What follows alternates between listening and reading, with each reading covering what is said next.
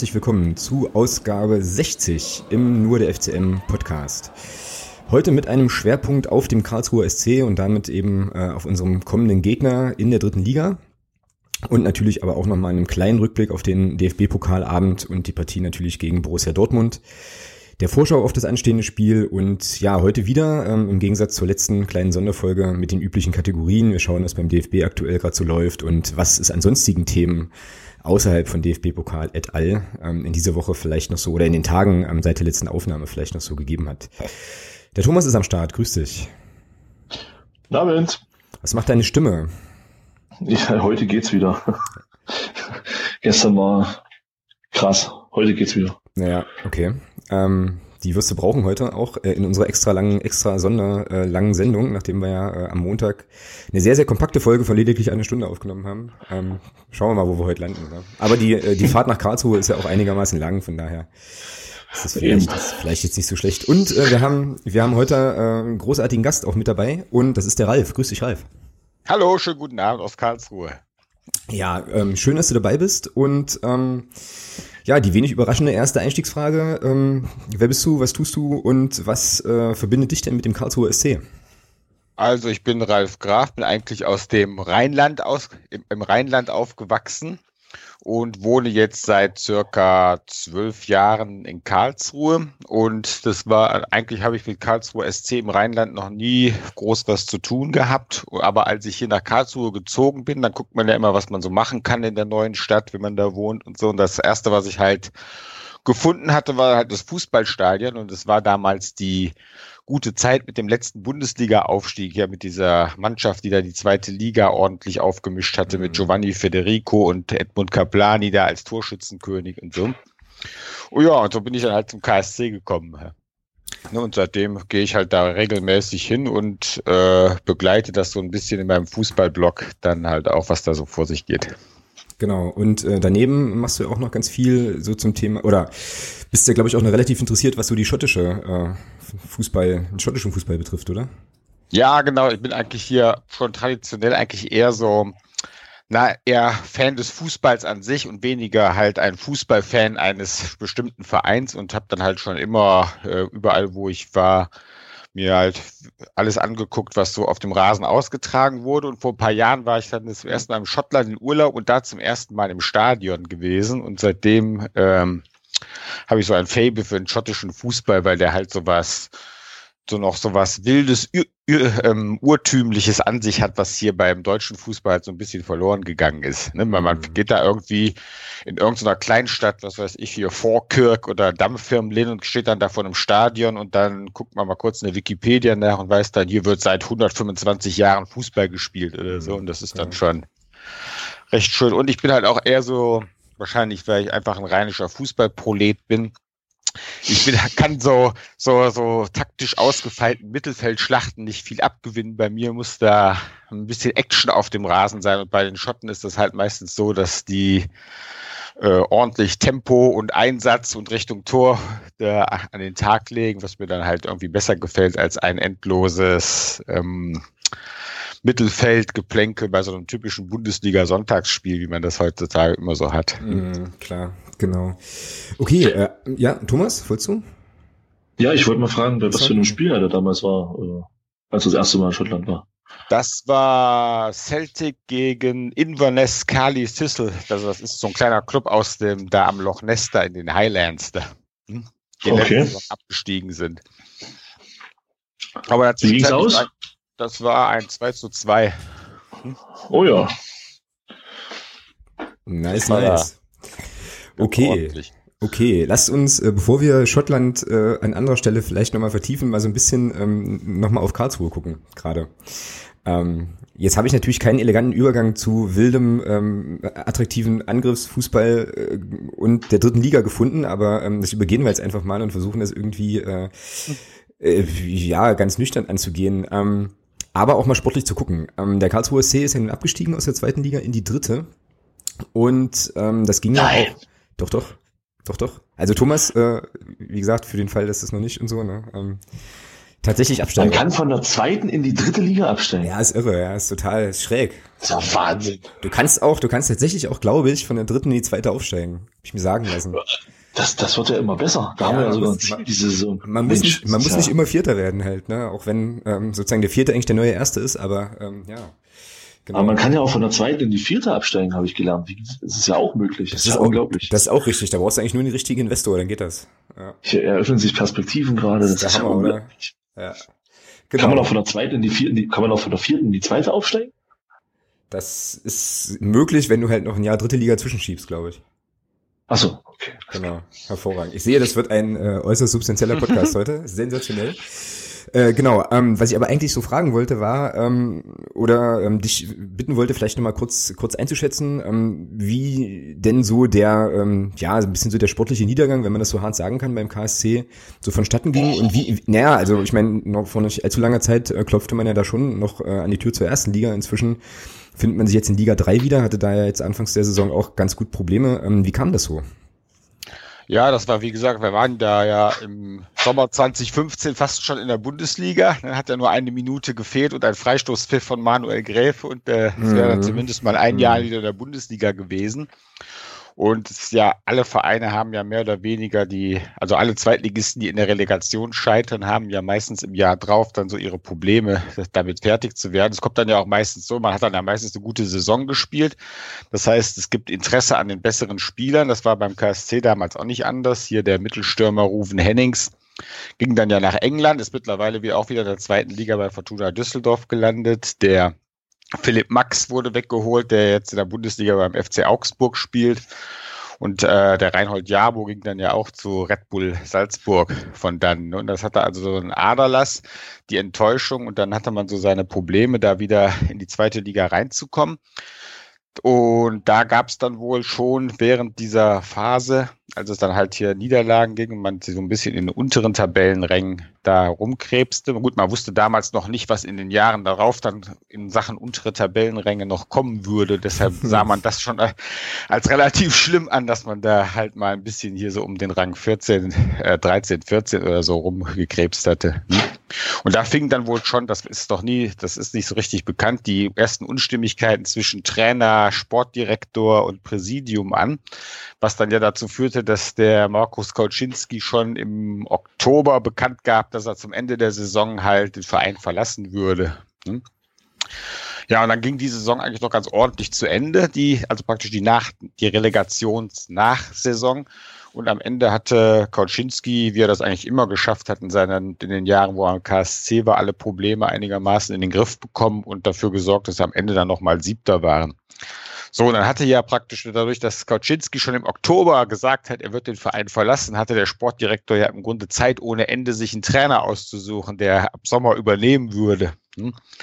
Und da kam er halt auf die glorreiche Idee, Thomas Oral zu nehmen als, als neuen Trainer. stimmt. Stimmt, ich erinnere, ich erinnere mich gut. Und da hat man halt hier, also ich bin ja, ähm, wohne ja sozusagen in Mittelhessen in Gießen und ähm, habe deswegen auch so ein bisschen noch ein Draht auch zum FSV Frankfurt, wo er auch gewirkt hat und so. Und äh, da hat Genau, man, da haben genau. sich alle, da haben sich alle so gefragt, warum? so, ne? Genau. Ja, und es hat ja dann auch nicht so geklappt, gell? Irgendwie. Ja, genau, genau. Das war da halt, ähm, der kam dann auch relativ spät, wurde er verpflichtet.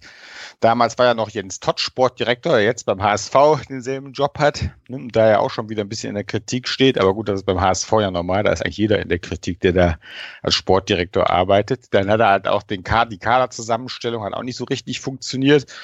Und dann ging es halt mit, weil Thomas Oral halt Thomas Oral ist, kam der mit seiner Art halt wohl mit der Mannschaft nicht so zurecht.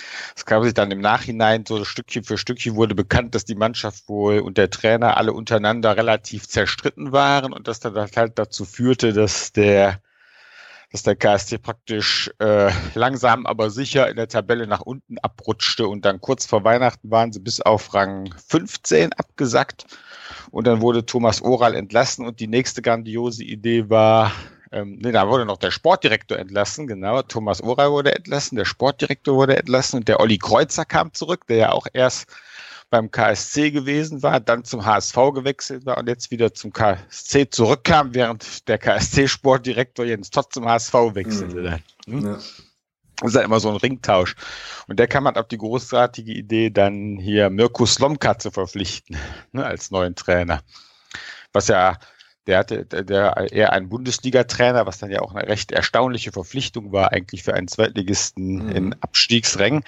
Und Slomka ist ja so ein Typ, der halt sehr gut mit Medien und Öffentlichkeit und Fernsehen umgehen kann. Und der hat halt auch mal locker flockige Interviews gegeben, wo er dann gleich im Grunde genommen klar gemacht hat, dass er im Grunde nicht der geborene Zweitligatrainer ist, aber er gerade halt nichts Besseres gefunden hat. So ja, saugeil, okay. Ja, und dann ähm, hatten wir da einen kurzen, dann war, kam halt die Winterpause und da kam eine ein bisschen Euphorie auf. Bei seinem ersten Training waren, glaube ich, für Karlsruher Verhältnisse enorm viele Zuschauer da beim Training. Also normalerweise stehen da immer so zwischen fünf und 15 Leute und da waren dann irgendwie ein paar hundert da gewesen. Mhm. Und dann gab es zwei, drei gute Spiele, aber danach bring, kamen dann wohl wieder die Unstimmigkeiten in der Mannschaft, dann auch einfach die mangelnde Qualität der Mannschaft zum Tragen, sodass die Ergebnisse halt immer schlechter wurden und dann wurde äh, sie langsam aber sicher unter den Strich absackten und dann sich äh, der KSC langsam aber sicher auf dem allerletzten Platz da breit machte. Und dann wurde Mirko Slomka halt auch entlassen im Frühjahr wieder. Mhm. Ja, und dann kam äh, einer der, ein Trainer, ein Nachfolger aus dem eigenen Verein, der Marc Patrick Meister, der hatte vorher als Jugendtrainer in Dortmund gearbeitet und ist eigentlich ein, einer aus dieser neuen Garde der jungen Trainer, die ja selber halt keine großen Spieler waren, aber relativ gut ausgebildet sind. Und der war also neben dem deutschen Trainerlehrgang, hat er auch noch so einen Trainerlehrgang da an der Fußballakademie von Real Madrid abgelegt. Mhm. Also der kennt sich eigentlich gut aus im Fußball. Ich habe den auch mal am Trainingsplatz getroffen und konnte mal ein bisschen mit dem reden und so. Der ist eigentlich ein recht freundlicher Typ, der auch ähm, den Eindruck macht, dass er äh, weiß, wovon er spricht. Mhm, okay. Er hatte dann halt sich breitschlagen lassen, dieses Himmelfahrtskommando am Ende der Zweitligasaison in der hoffnungslosen Lage da zu übernehmen. Das Ergebnis war, dass er im Grunde zehn Niederlagen eingefahren hat und nur ein Spiel gewonnen hat. Und das war am vorletzten Spieltag, als es im Grunde schon völlig bedeutungslos war, bei KSC schon abgestiegen war und der Gegner halt jenseits von Gut und Böse in der Tabelle war. Ne? Mhm. Da hat er halt eine ordentliche Hypothek damit gehabt, dass er eigentlich sozusagen den Abstieg klar gemacht hat, für den er im Grunde genommen nichts konnte. Aber er wurde trotzdem dann von Oliver Kreuzer als Trainer für den Wiederaufstieg aus der dritten Liga in die zweite Liga ausgeguckt. Und die Mannschaft wurde halt komplett ausgetauscht. Also es, bis auf ein paar Nachwuchsspieler aus dem eigenen Karlsruher Stall wurden praktisch alle rausgeschmissen. Also sie hatten teilweise keine Verträge für die dritte Liga und die, die noch Verträge hatten, wurden mehr oder weniger deutlich nahegelegt, sich einen neuen Verein zu suchen wurden irgendwo anders hin verkauft halt. Und das, das heißt, die Mannschaft hat praktisch, die jetzt auf dem Rasen steht, hat praktisch mit der vom letzten Jahr fast nichts mehr gemein, bis, wie gesagt, bis auf ein paar ähm, nach, nach jüngere Spieler, die halt aus den eigenen Nachwuchsmannschaften vom KSC gekommen sind. Hm? Mhm.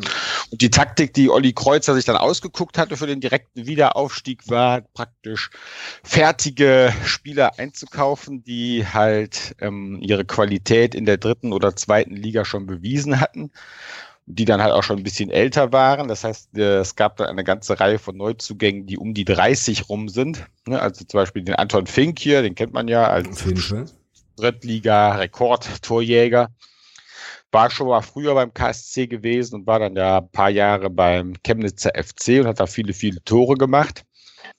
Es gab dann noch der Dominik Strohengel, der aus Darmstadter Zeiten bekannt ist, wo aber in der Bundesliga-Saison von Darmstadt nicht mehr allzu, all viel, allzu viel gespielt hat. Dazu kam noch der Kai Bülow von 1860 München und der Andreas Hofmann von Spielvereinigung Reuter führt und für die Abwehr kam der Daniel Gordon, der auch früher auch KSC gewesen war und zwischenzeitlich in Sandhausen gespielt habe, zurück und der David Pisot von Würzburger Kickers. So dass dann praktisch ein Gerüst von erfahrenen Spielern da war, das dann sozusagen sofort funktionieren würde, um den Betriebsunfallabstieg wieder gut machen zu können. Nur das mhm. Problem war halt, dass das auch irgendwie wiederum nicht so richtig gut funktioniert hat weil am, am Anfang der Saison sah es eigentlich in der Vorbereitung ganz gut aus. Es gab da eine Woche vor dem Drittligastart ein Vorbereitungsspiel gegen Eintracht Braunschweig. Da ist einmal ein Zweitligist, der gerade am Aufstieg gescheitert war. Hm. Und da haben sie eigentlich ein ziemlich gutes Spiel gemacht. Das sah eigentlich sehr, sehr gut aus, was sie da gemacht haben. Aber dann gleich im ersten Heimspiel gegen VfL Osnabrück kam das böse Erwachen da mit ne, wo sie mit Mühe und Not ein 2 zu 2 geholt haben.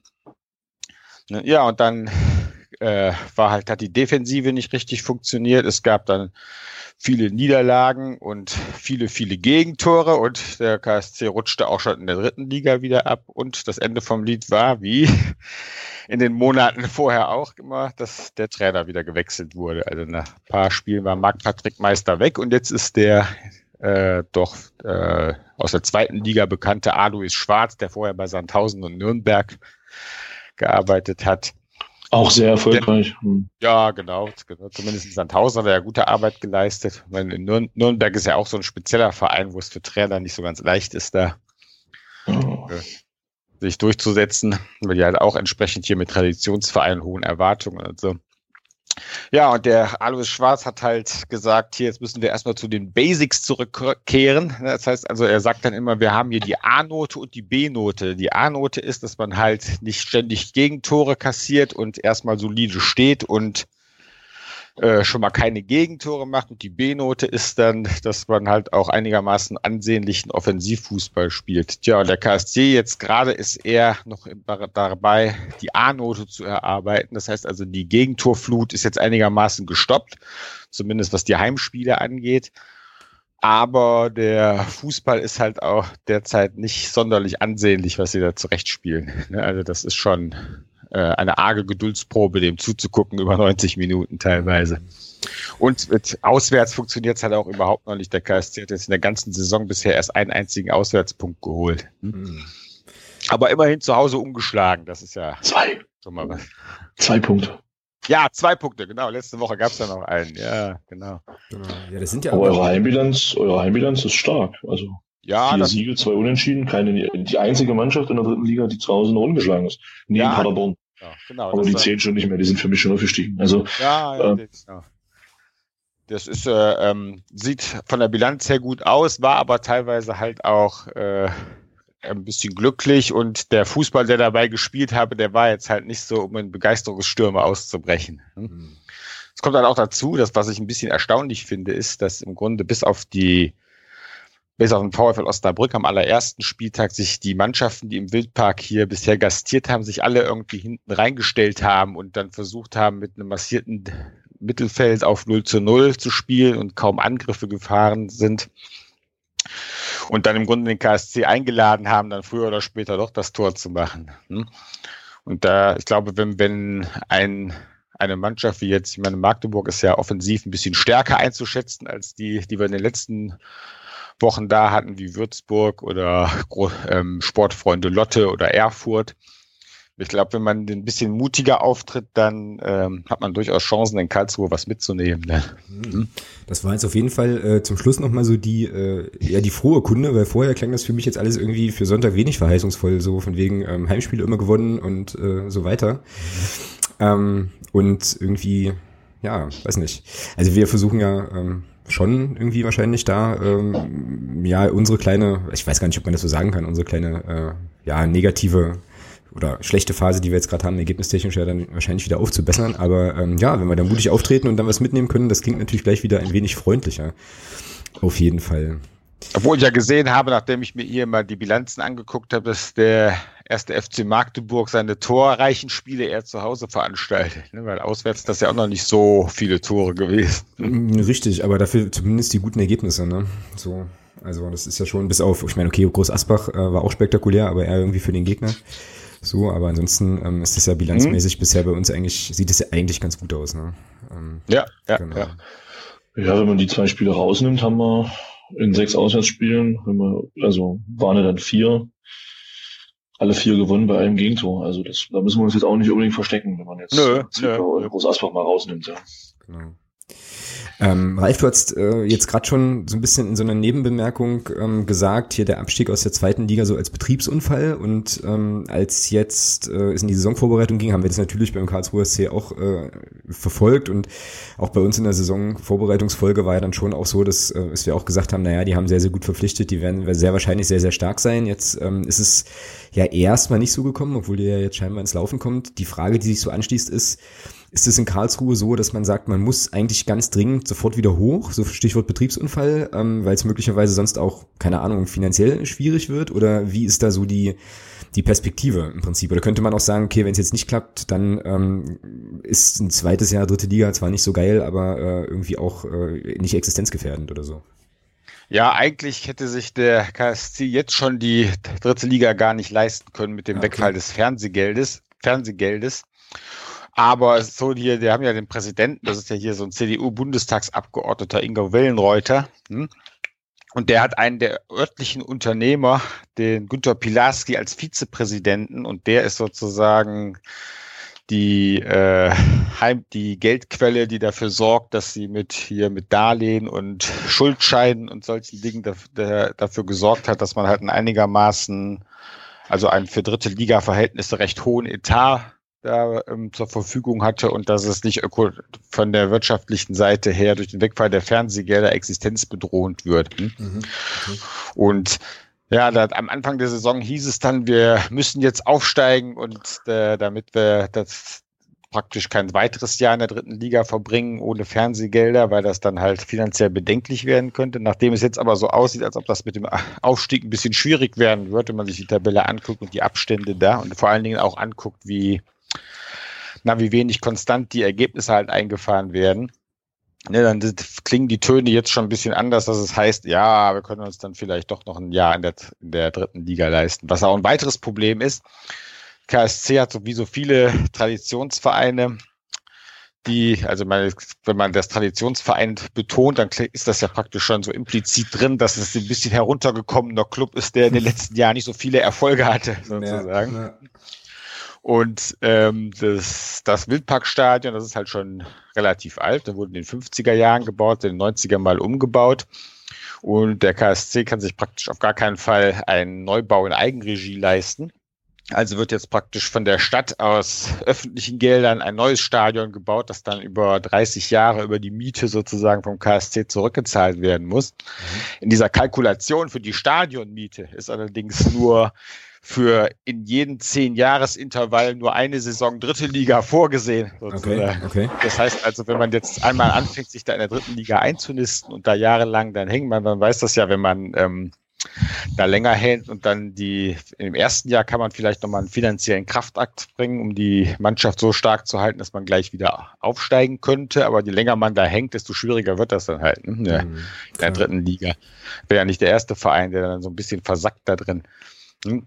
Und wenn die jetzt halt zu lange da drin bleiben, dann äh, ist das natürlich ein bisschen schwierig und auch für die politischen Entscheider in Karlsruhe halt schwierig zu vermitteln, dass für einen Drittligist, der jetzt hier vor 8000 Zuschauern in der dritten Liga kickt, da ein neues Stadion halt gebaut werden muss für knapp 100 Millionen, die das Ganze kosten würde. Mhm.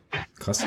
Ähm, na, Was halt auf gar keinen Fall passieren darf, ist, dass es einen Abstieg in die Regionalliga gibt, dann halt, ne? weil das wäre natürlich dann der Super-GAU für all diese Stadionpläne. Mhm, klar. Wie weit sind die denn gediehen? Ähm, so, also baut man schon, ist man schon irgendwie dabei oder ist das tatsächlich noch eine, eine Perspektivgeschichte oder eine Diskussion, die da andauert?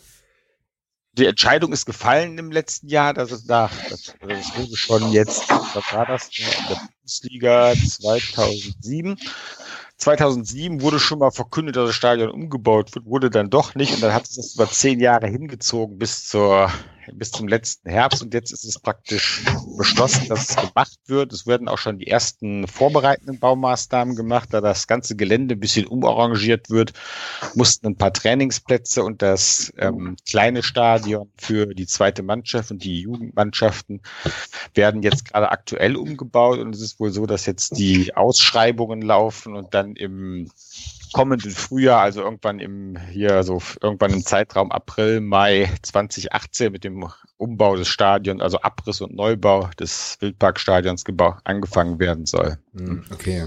Das heißt, wir haben jetzt eigentlich noch ein verdammtes Glück, dass wir ähm, ja den Wildpark nochmal in seiner Urform erleben dürfen. Ne? Also ich, ja, genau, genau. Ich muss, ich muss echt sagen, also ähm, als der KS, als es klar war, dass der KSC irgendwie runtergeht, da ähm, habe ich gleich gesagt, okay, das ist auf jeden Fall für mich, äh, die, also die ich, mein, ich sowieso ja alles eigentlich, aber ähm, das ist auf jeden Fall eine Auswärtsfahrt, die ich auf gar keinen Fall verpassen kann. Ähm, ich glaube, da geht's dem einen oder anderen bei uns in der Fanszene ähm, ähnlich, weil das ist ja schon, also von allem, was man so, so sieht und so, das ist ja schon noch so, ein, so eine schöne, alte, traditionsreiche Schüssel halt, ähm, die ja, man glaube ich einfach gesehen haben muss. Das ist schon. Ja, genau. Schon das ist ja, ich finde das auch gar eigentlich auch, deshalb war ja, als ich nach Karlsruhe gezogen bin, da gleich das jetzt das erste Mal da war, dachte ich mir, oh, ziemlich geiles Stadion, hat man heutzutage nicht mehr so oft. Genau, hat man, hat man relativ selten. Ja, das ist halt auch so, so richtig urtümlich. Das heißt, wenn es regnet, da, da in meinem Stammplatz, wo ich immer bin, ist unüberdachter Stehplatz und wenn es regnet und schneit oder sonst irgendwas, dann kriegt man das halt wie in alten Zeiten alles ab, was da, genau. Genau. was da von oben runterkommt, ne? ob Sonne oder Regen oder sonst irgendwas. Und das ist schon, er hat doch so seinen ganz eigenen Charme, weil die meisten Stadien heute sehen ja alle so ein bisschen gleich aus. Ne? Wenn man die irgendwie die Werbung abdecken würde oder so, würde ja. man da auf Anhieb gar nicht sehen, wo, in welchem Stadion man eigentlich gerade ist. Genau. Gut, ähm, ja, dann haben wir ja das Thema Stadion. Also zumindest das, was ähm, so ein bisschen in meine Timeline gespült worden ist, so von wegen ja Umbau und so weiter, haben wir dann eigentlich auch schon ähm, abgedeckt so. Ähm, ja, also der wird jetzt, der wird praktisch kommen, der Umbau. Ne? Also das ist jetzt praktisch, wenn das einmal seinen Gang geht und die Ausschreibungen laufen, dann ist das halt auch schwierig, das nochmal zu stoppen, glaube ich. Ja, klar. Und da müsste jetzt wirklich schon hier der, so der Super-GAU in Form eines Abstiegs in die Regionalliga kommen, um da noch irgendwelche, also um dieses Projekt wieder zum Stürzen zu bringen dann. Genau. Ähm, ja, die Gästekurve ist ja auch unüberdacht. Ich weiß vom, äh, vom Stefan, ähm, vom Padercast, Grüße an der Stelle und Glückwunsch nochmal zur 100. Folge, auch an der Stelle. Ähm, genau, Glückwunsch. Dass der ja schon mal das Vergnügen hatte, im Wildpark zu stehen und ähm, sozusagen den, ähm, wie sagt man, Gezeiten ja nicht, aber also auf jeden Fall dem Wetter, den Wetterbedingungen irgendwie ausgeliefert zu sein. So. Ähm, wie wird denn das Wetter am Sonntag? Weiß das jemand gerade aus dem Kopf? Oder so prognostisch ist ja nicht mehr so lange hin. Das hängt vom Wetter ab. Alter. Es soll nicht, also Regen wird es wohl nicht geben, laut Plan, aber äh, also es wird für uns, also bei uns in Karlsruhe ist es meistens so, dass das Wetter eher ein bisschen mild ist. Also so richtig, so richtig kalt. Man kann eigentlich so von April bis Ende Oktober die Jacke im Schrank lassen, sozusagen. Und es wird Sonntag so um die 15 Grad rum werden und dann trocken nachmittags.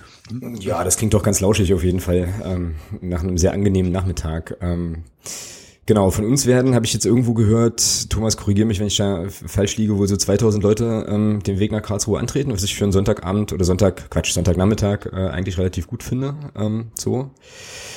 Ähm, das bringt mich quasi zur nächsten Frage, Thema Fanszene beim KSC. Wenn man jetzt äh, so ein bisschen deinen Twitter-Feed verfolgt, ähm, muss man daher auch gleich nochmal sagen, wo man dich findet, ähm, nehme ich es immer so wahr, dass du ähm, da eher so ein bisschen distanzierter bist auch, was die äh, aktive Fanszene äh, betrifft. Ist aber vielleicht auch eine Fehlinterpretation. Aber ähm, ja, wie ist denn das äh, bei euch in Karlsruhe so? Ähm, mit äh, ja Ultra-Szene und äh, Fanszene insgesamt. Also was würden uns da erwarten, wenn wir am Sonntag da auftribbeln?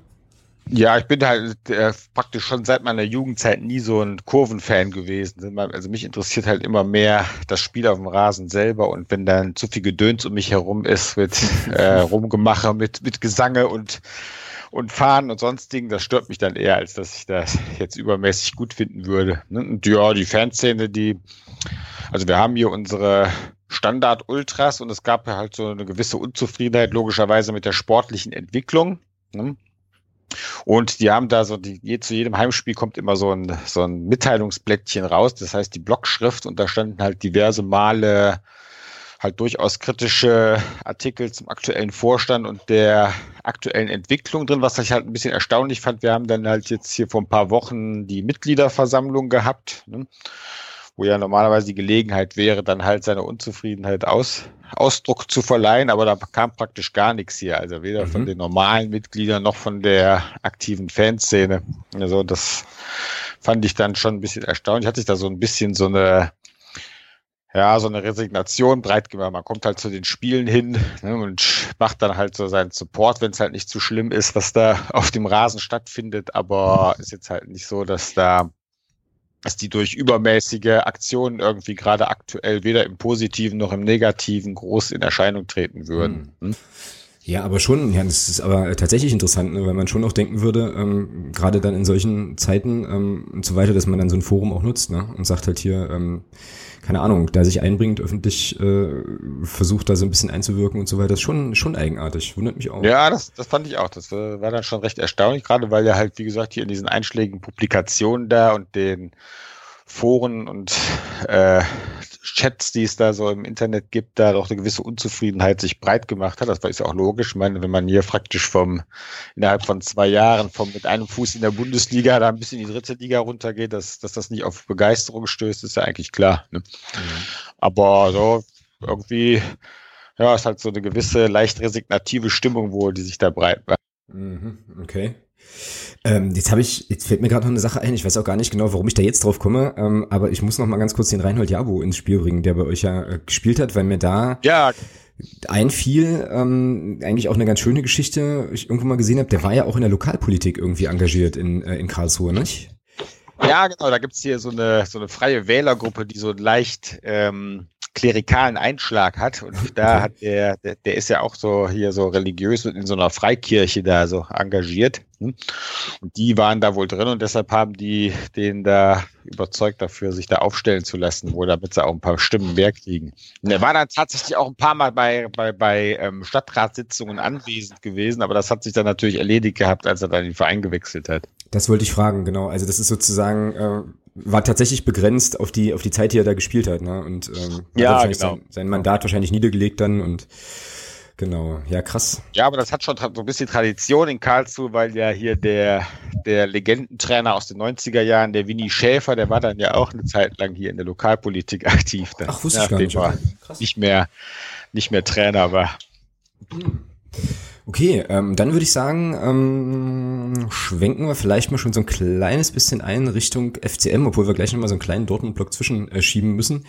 Wie, äh, wie blickt man denn aus Karlsruher Perspektive ähm, so nach Magdeburg und ähm, ja und auf den FCM so? Also ja, genau. Wie ist da so die äh, das, die Stimmung sozusagen Richtung äh, Sonntag auch und ähm, ja der Mannschaft, die da anreisen wird? Ja, also ich habe ja schon vor der Saison irgendwie den ersten FC Magdeburg als äh, einen der Aufstiegsfavoriten da um Zettel gehabt, ne, weil die letzte Saison war ja schon ziemlich gut, ist eigentlich dann recht, recht knapp gewesen dann am Ende. Und ja, im Grunde spielen sie ja so, wie, wie es zu erwarten war. Ne? Und dann, ich denke, das ist dann halt auch jetzt hier die Erwartung, dass da mal ein richtig starker Gegner jetzt halt kommt ne, und dass das dann halt eine richtige Herausforderung sein wird für die neu gewonnene Stabilität unter, unter Alois Schwarz. Und gerade bei mir ist jetzt halt auch die Hoffnung, dass es dann, dann mal ein etwas ansehnlicheres Spiel gibt als das, was wir da in den letzten Wochen gesehen haben, wo dann immer irgendwelche Mannschaften sich hinten reingestellt haben und der KSC mehr oder weniger erfolgreich versucht hat, dann durch einen Abwehrriegel hindurch da auf das Tor anzulaufen. Mhm. Ja, und das ist jetzt tatsächlich so die Frage, ähm, und das geht jetzt an, äh, an Thomas auch, und damit würde ich dann auch fast mal das äh, Dortmund-Segment, oder das heißt fast, ich würde dann damit mal das Dortmund-Segment aufmachen. Wie ist denn das jetzt so, Thomas, ähm, aus deiner Perspektive nach der Heimniederlage gegen ähm, Unterhaching und jetzt doch der recht, äh, recht deftigen äh, ja, dem recht heftigen Ergebnis aus Dortmund so. Ähm, was hat denn das, was, was wird denn das für einen Einfluss haben, so auf die ganze, ähm, aufs ganze Auftreten jetzt? Also ähm, die Brust ist ja jetzt nicht breiter geworden durch das Ergebnis ähm, vom Dienstag, oder? Nee, bestimmt nicht. Also wenn du 5-0 zu Hause verlierst, jetzt mal im ersten Blick unabhängig gegen wen, dann ist das schon natürlich schon eine ganz schöne Hypothek, ja. Und wir hatten es ja im Stadion auch besprochen. Und hast jetzt aus den letzten zwei Spielen, gehst du mit 0 zu 8 Toren raus, ja. Ähm, das, ich denke schon, dass das auch im Kopf ein bisschen was macht. Die Frage ist halt wirklich, äh, inwieweit kann man jetzt als Spieler auch sagen, okay, Dortmund war halt wirklich ein Bonusspiel. Mhm. So wie wir das ja im Prinzip auch sehen. Ja. Also für, für uns als Fans war es ein Bonusspiel, das war jetzt eine schöne Sache. Ja. Aber Sonntag ist natürlich wesentlich wichtiger. Ich glaube, da sind wir uns alle einig. Und ähm, die Frage ist halt wirklich, kriegen die Spieler das aus dem Kopf? Und ich denke schon, dass das bis Sonntag aus den Köpfen raus ist. Ich glaube, Jens Hertel wird sicherlich das eine oder andere da auch aufarbeiten, aber ich glaube, mehr wird, er wird mehr, in, was da so die Analysen angeht, mehr auf das Unterhaching-Spiel eingehen, weniger auf das Dortmund-Spiel. Weil bei allem Respekt vor Karlsruhe, ich glaube, die, die Klasse von Dortmund äh, hat Karlsruhe bei Längen nicht oder bei weitem nicht. Und ähm, von daher ist das, glaube ich, auch nicht so dramatisch, dass du da jetzt gegen eine Champions League-Mannschaft äh, ja, in der zweiten Halbzeit doch ganz schön, ich will nicht sagen vorgeführt wurdest, aber ganz schön hergespielt wurdest. Und ich glaube, da ist Unterhaching einfach, da ist Unterhaching, glaube ich, auch ähm, einfach eine ich glaube, das für, für, die, für die Analyse und, um das Spiel reinzugehen, glaube ich, wichtiger als Dortmund. Da wurden, ich meine, gegen Dortmund wurden ja schon andere vorgeführt. Ich meine, Gladbach ist ja auch ja, untergegangen. Da, ne? Eben. Köln hat auch fünf Stück gekriegt. Also es ist ja, da reden wir von Mannschaften, die bewegen sich ja in der gleichen Liga. Ja. Also das ist bei weitem keine Schande gewesen und ich glaube, dass die Spieler das auch so sehen. Klar nagt das ein bisschen an dir, wenn du zu Hause so eine Packung bekommst. Aber ich glaube, Trainer und Mannschaft wissen das schon auch einzuschätzen, gegen wen man da verloren hat. Mhm. Wie ist denn ähm, jetzt so retrospektiv auch nach dem äh, nach dem Dortmund-Spiel die äh, das Spiel gegen Unterhaching nochmal noch mal einzuordnen?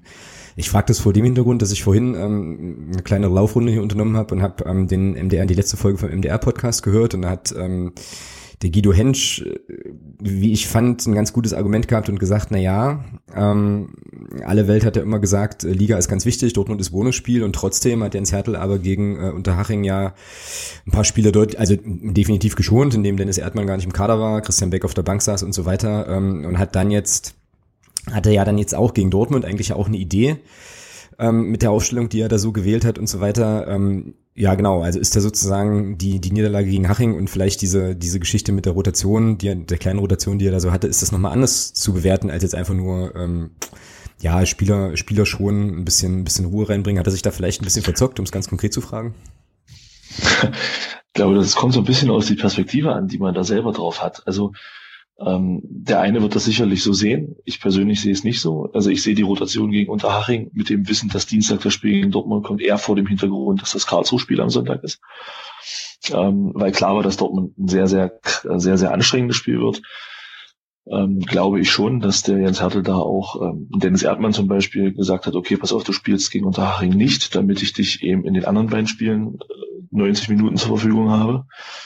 Ähm, so erklärt sich für mich auch die relativ frühe Auswechslung von Philipp Türpitz am Dienstag.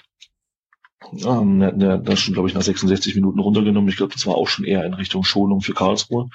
Ja, aber da stand also ich denke, oder? Also ich meine, das war, da ja, war das Spiel ja, eben, so ja, eben, äh, ja, ihr hätten noch durchspielen. Andere haben doch auch durchgespielt.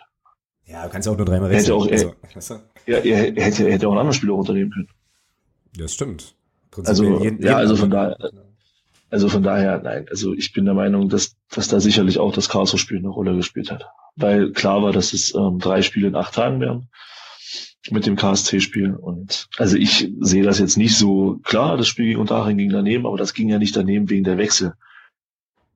Also das ist meine Meinung. Wir haben ja, wir haben es doch am, am Montag auch kurz besprochen. Also gerade die erste Halbzeit war doch bis zum 2 zu 0 war doch äh, der, eigentlich ein gutes Spiel. Es war nur der einfach Fakt, dass wir kein Tor geschossen haben das Spiel war doch nicht schlecht bis zum 2 zu 0. Klar, nach dem, nach dem 3-0 war das Ding dann durch. Aber da jetzt so, so, so, so, so ein Ding zu stricken, ja, verzockt und ja, Dortmund hat man dann doch wichtiger genommen. Ja, es mag doch alles sein, aber es ist doch legitim. Und ähm, Fakt ist, da sind wir uns einig, äh, in Karlsruhe muss definitiv gepunktet werden. Ob das jetzt einfach oder dreifach ist, sei mal dahingestellt. Aber es muss gepunktet werden, einfach damit du auch so ein bisschen diesen, ja, diesen, dieses Gefühl rauskriegst, äh, dass du jetzt verloren hast, ja, mal zweimal. Aber das, wie gesagt, das Dortmund-Spiel ist für mich da außer Konkurrenz. Mhm. Mhm. Also ja, von daher sehe ich jetzt nicht, dass sich der Jens Hertel da, Entschuldigung, ist aber von daher sehe ich da jetzt nicht, dass der Jens Hertel sich da verzockt hat. Ich sehe es einfach so, dass äh, Spieler, die in der zweiten Reihe standen, auch mal spielen konnten, was ja durchaus legitim ist. Äh, wir, wir schwärmen immer, was wir für einen tollen Kader haben, dann setzt er zwei Spieler ein ähm, die, die nicht so häufig spielen, dann kritisiert man ihn dafür, dass sie, dass er das tut. Und dann kritisiert man ihn aber wieder, ja, du hättest doch die anderen spielen lassen müssen, weil dann hätten wir doch gewonnen. Also traut man doch diesen Spielern, die man in der Hinterhand hat, also das ist so mein Eindruck, dass, dass, es Leute gibt, die den Spielern, die wir in der Hinterhand haben, äh, dann doch nicht zutrauen, dass wir vielleicht dann äh, einen guten Kader haben, dass dann doch immer dieselben spielen müssen. Also irgendwie ist das für mich ein bisschen schizophren, diese Kritik an der ganzen Geschichte. Ähm, von daher, nee, hat keine Rolle gespielt und hat sich auch nicht verzockt. Es ist einfach blöd gelaufen gegen Unterhaching, klar, das Gründe, ja, aber da jetzt zu stricken, ähm, das war jetzt eine blöde Idee und, und hat man ja Dortmund doch wichtiger genommen. Nee. Mm ja, es ist eine ganz, äh, das stimmt schon, es ist irgendwie eine, äh, also es gibt da gewisse Brüche in der Argumentation so ein bisschen, ne, wenn man da, äh, wenn man da so drauf guckt, das ist schon richtig. Was mir jetzt gerade so aufgefallen ist, ich habe jetzt gerade ähm, so ein bisschen nochmal versucht, mir vor Augen zu führen, was jetzt eigentlich sportlich am Dienstag passiert ist. So, also auch vor dem Hintergrund, okay, wer stand da jetzt auf dem Platz und ähm, wie ist das Spiel jetzt gegen Dortmund verlaufen und so weiter und ähm, hätte das mit einer anderen, weiß ich nicht, mit einer anderen Ausrichtung oder mit anderem Personal vielleicht auch nochmal anders ausgehen können und dann fiel mir so auf, dass ich Nein. irgendwie, ja, und also erstens nicht, ne, und dann fiel mir auch so auf, dass ich tatsächlich sportlich von dem Abend eigentlich nichts mitgenommen habe. Also nix, so, ja, ich habe, ähm, also mir fallen halt so. Ja, doch. Also mir fallen, mir fallen aus der ersten Halbzeit eben noch die, die zwei Abschlussmöglichkeiten ein, die eine von Dennis Erdmann, die andere von Philipp Türpitz und ansonsten war das äh, für mich so ab in der zweiten Halbzeit, auch dann mit dem sehr, sehr frühen 2 zu 0 in der zweiten Halbzeit, war das für mich irgendwie so durch und ich habe dann, und das klingt jetzt kacke wahrscheinlich, aber ich habe dann einfach den Abend, den Abend genossen, der geil ja, war. Ich, ich so, glaube, das ging vielen so. So, weißt du, der einfach, der einfach, der einfach cool war und ich habe wirklich, ohne Witz, auch 20 Minuten nach dem Spiel gar nicht mehr nochmal so richtig zusammenbekommen, wie dann eigentlich die restlichen Tore gefallen sind, weil es irgendwie, weil ich das nicht, weiß ich nicht, habe ich nicht, nicht abgespeichert, so, weil das sportlich einfach so krass dann an, eine andere Welt war zum Teil in der zweiten Halbzeit, dass das einfach jetzt nicht mehr relevant war. Ich weiß nicht, wie es dir so ging. Ja, aber, ja, aber genau das ist ja der Punkt. Du hast es ja gerade gesagt. Es war halt eine andere Welt. Und ähm, man muss sagen, Dortmund hat genau das gemacht, was du als äh, höherklassiger Verein oder als höherklassige Mannschaft in, in so einem Spiel machen musst. Du musst in Führung gehen und dann musst du den Gegner laufen lassen. Und das haben die ja gemacht. Also das ist ja wie das, wie es der Mario sowieso ja auch gesagt hat. Wir sind ja überhaupt nicht in die Zweikämpfe gekommen. In dem, wenn wir dann da waren, dann war der Ball ja schon wieder weg. Und ich finde, Dortmund hat das in der zweiten Halbzeit so souverän runtergespielt. Das war schon heftig. Und mir ging es wie dir. Nach dem 2-0 war es für mich eigentlich, da war klar, dass das Ding sportlich durch ist. Ja. Und äh, das 3-0 den Elfmeter, das war mir, das war mir dann scheißegal. Ja. Und als die anderen beiden Tore dann fielen, ja gut, dann war halt bloß so, so mein Gedanke, ja, jetzt wird's vielleicht doch ein bisschen hoch. Mhm. Ähm, aber ansonsten ging es mir da absolut wie dir. Ich habe das nachher bloß noch genossen, was da auf den Rängen passiert ist. Und ja. ja, gigantische Stimmung. Ähm, die, die, die Choreo, die dann ja irgendwie so ein bisschen viral ging, was ich dann, ganz niedlich fand, dass dann auch irgendwelche englischen Medien sich da äh, irgendwie, also sie da alle vom Stuhl fallen. Ähm, obwohl es jetzt, also optisch natürlich geil aussah, gar keine Frage, ähm, aber jetzt sage ich mal, vom ganzen Setup mit dem, mit dem Banner da vorm Block und den Fahnen und der großen Blockfahne in der Mitte ja jetzt auch nichts war, was jetzt, was, was wir nicht schon mal gemacht hätten oder was nicht schon mal gemacht hätte, eben nur mit anderen Motiven. Ähm, was jetzt überhaupt nicht heißen soll, also nicht falsch verstehen, was jetzt überhaupt nicht heißen soll, dass ich die Choreo nicht geil fand, ganz im Gegenteil, ich fand die sensationell äh, cool, aber fand es dann schon auch witzig, wie das dann tatsächlich so so ein bisschen Traktion kriegte ne? und ähm, dann doch deutlich abhob. So, also ich weiß gar nicht, wie viele Tweets ich dann äh, in der Timeline hatte, wo dieses Video dann aufgetaucht ist und so. Ähm, ja, also wieder eine, wieder eine absolut überragende Geschichte. An der Stelle muss ich jetzt auch nochmal ganz explizit sagen, äh, der Ed Olli MD hat das auch, glaube ich, gestern oder heute nochmal getwittert. Also riesen, riesen Dank ein Riesendank an Block U für die Arbeit und für die für die Mühe und äh, so weiter, diese Choreo so zu stemmen. Wir haben es ja auch im Stadion äh, kurz besprochen, als wir unsere Fahnen da in der Hand hatten.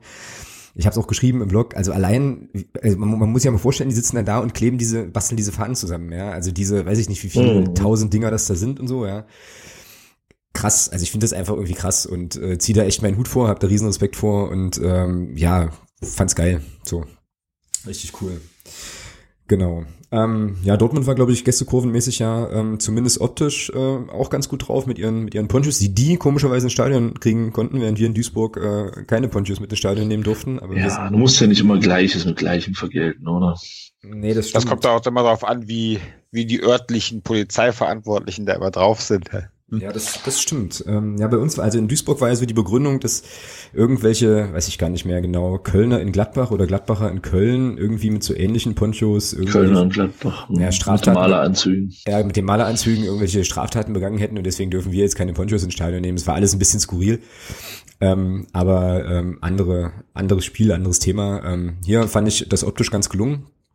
Was da aus dem Gästeblock kam. Ich fand ähm, dann in der zweiten Halbzeit auch das kontinuierliche Abbrennen irgendwelcher pyrotechnischen Erzeugnisse irgendwie ganz, ganz, ganz witzig, weil ich so dachte, äh, also eigentlich brennt da jetzt kontinuierlich irgendeine Fackel. Ja, es war irgendwie schon, äh, schon, schon so, dass du denkst, äh, okay.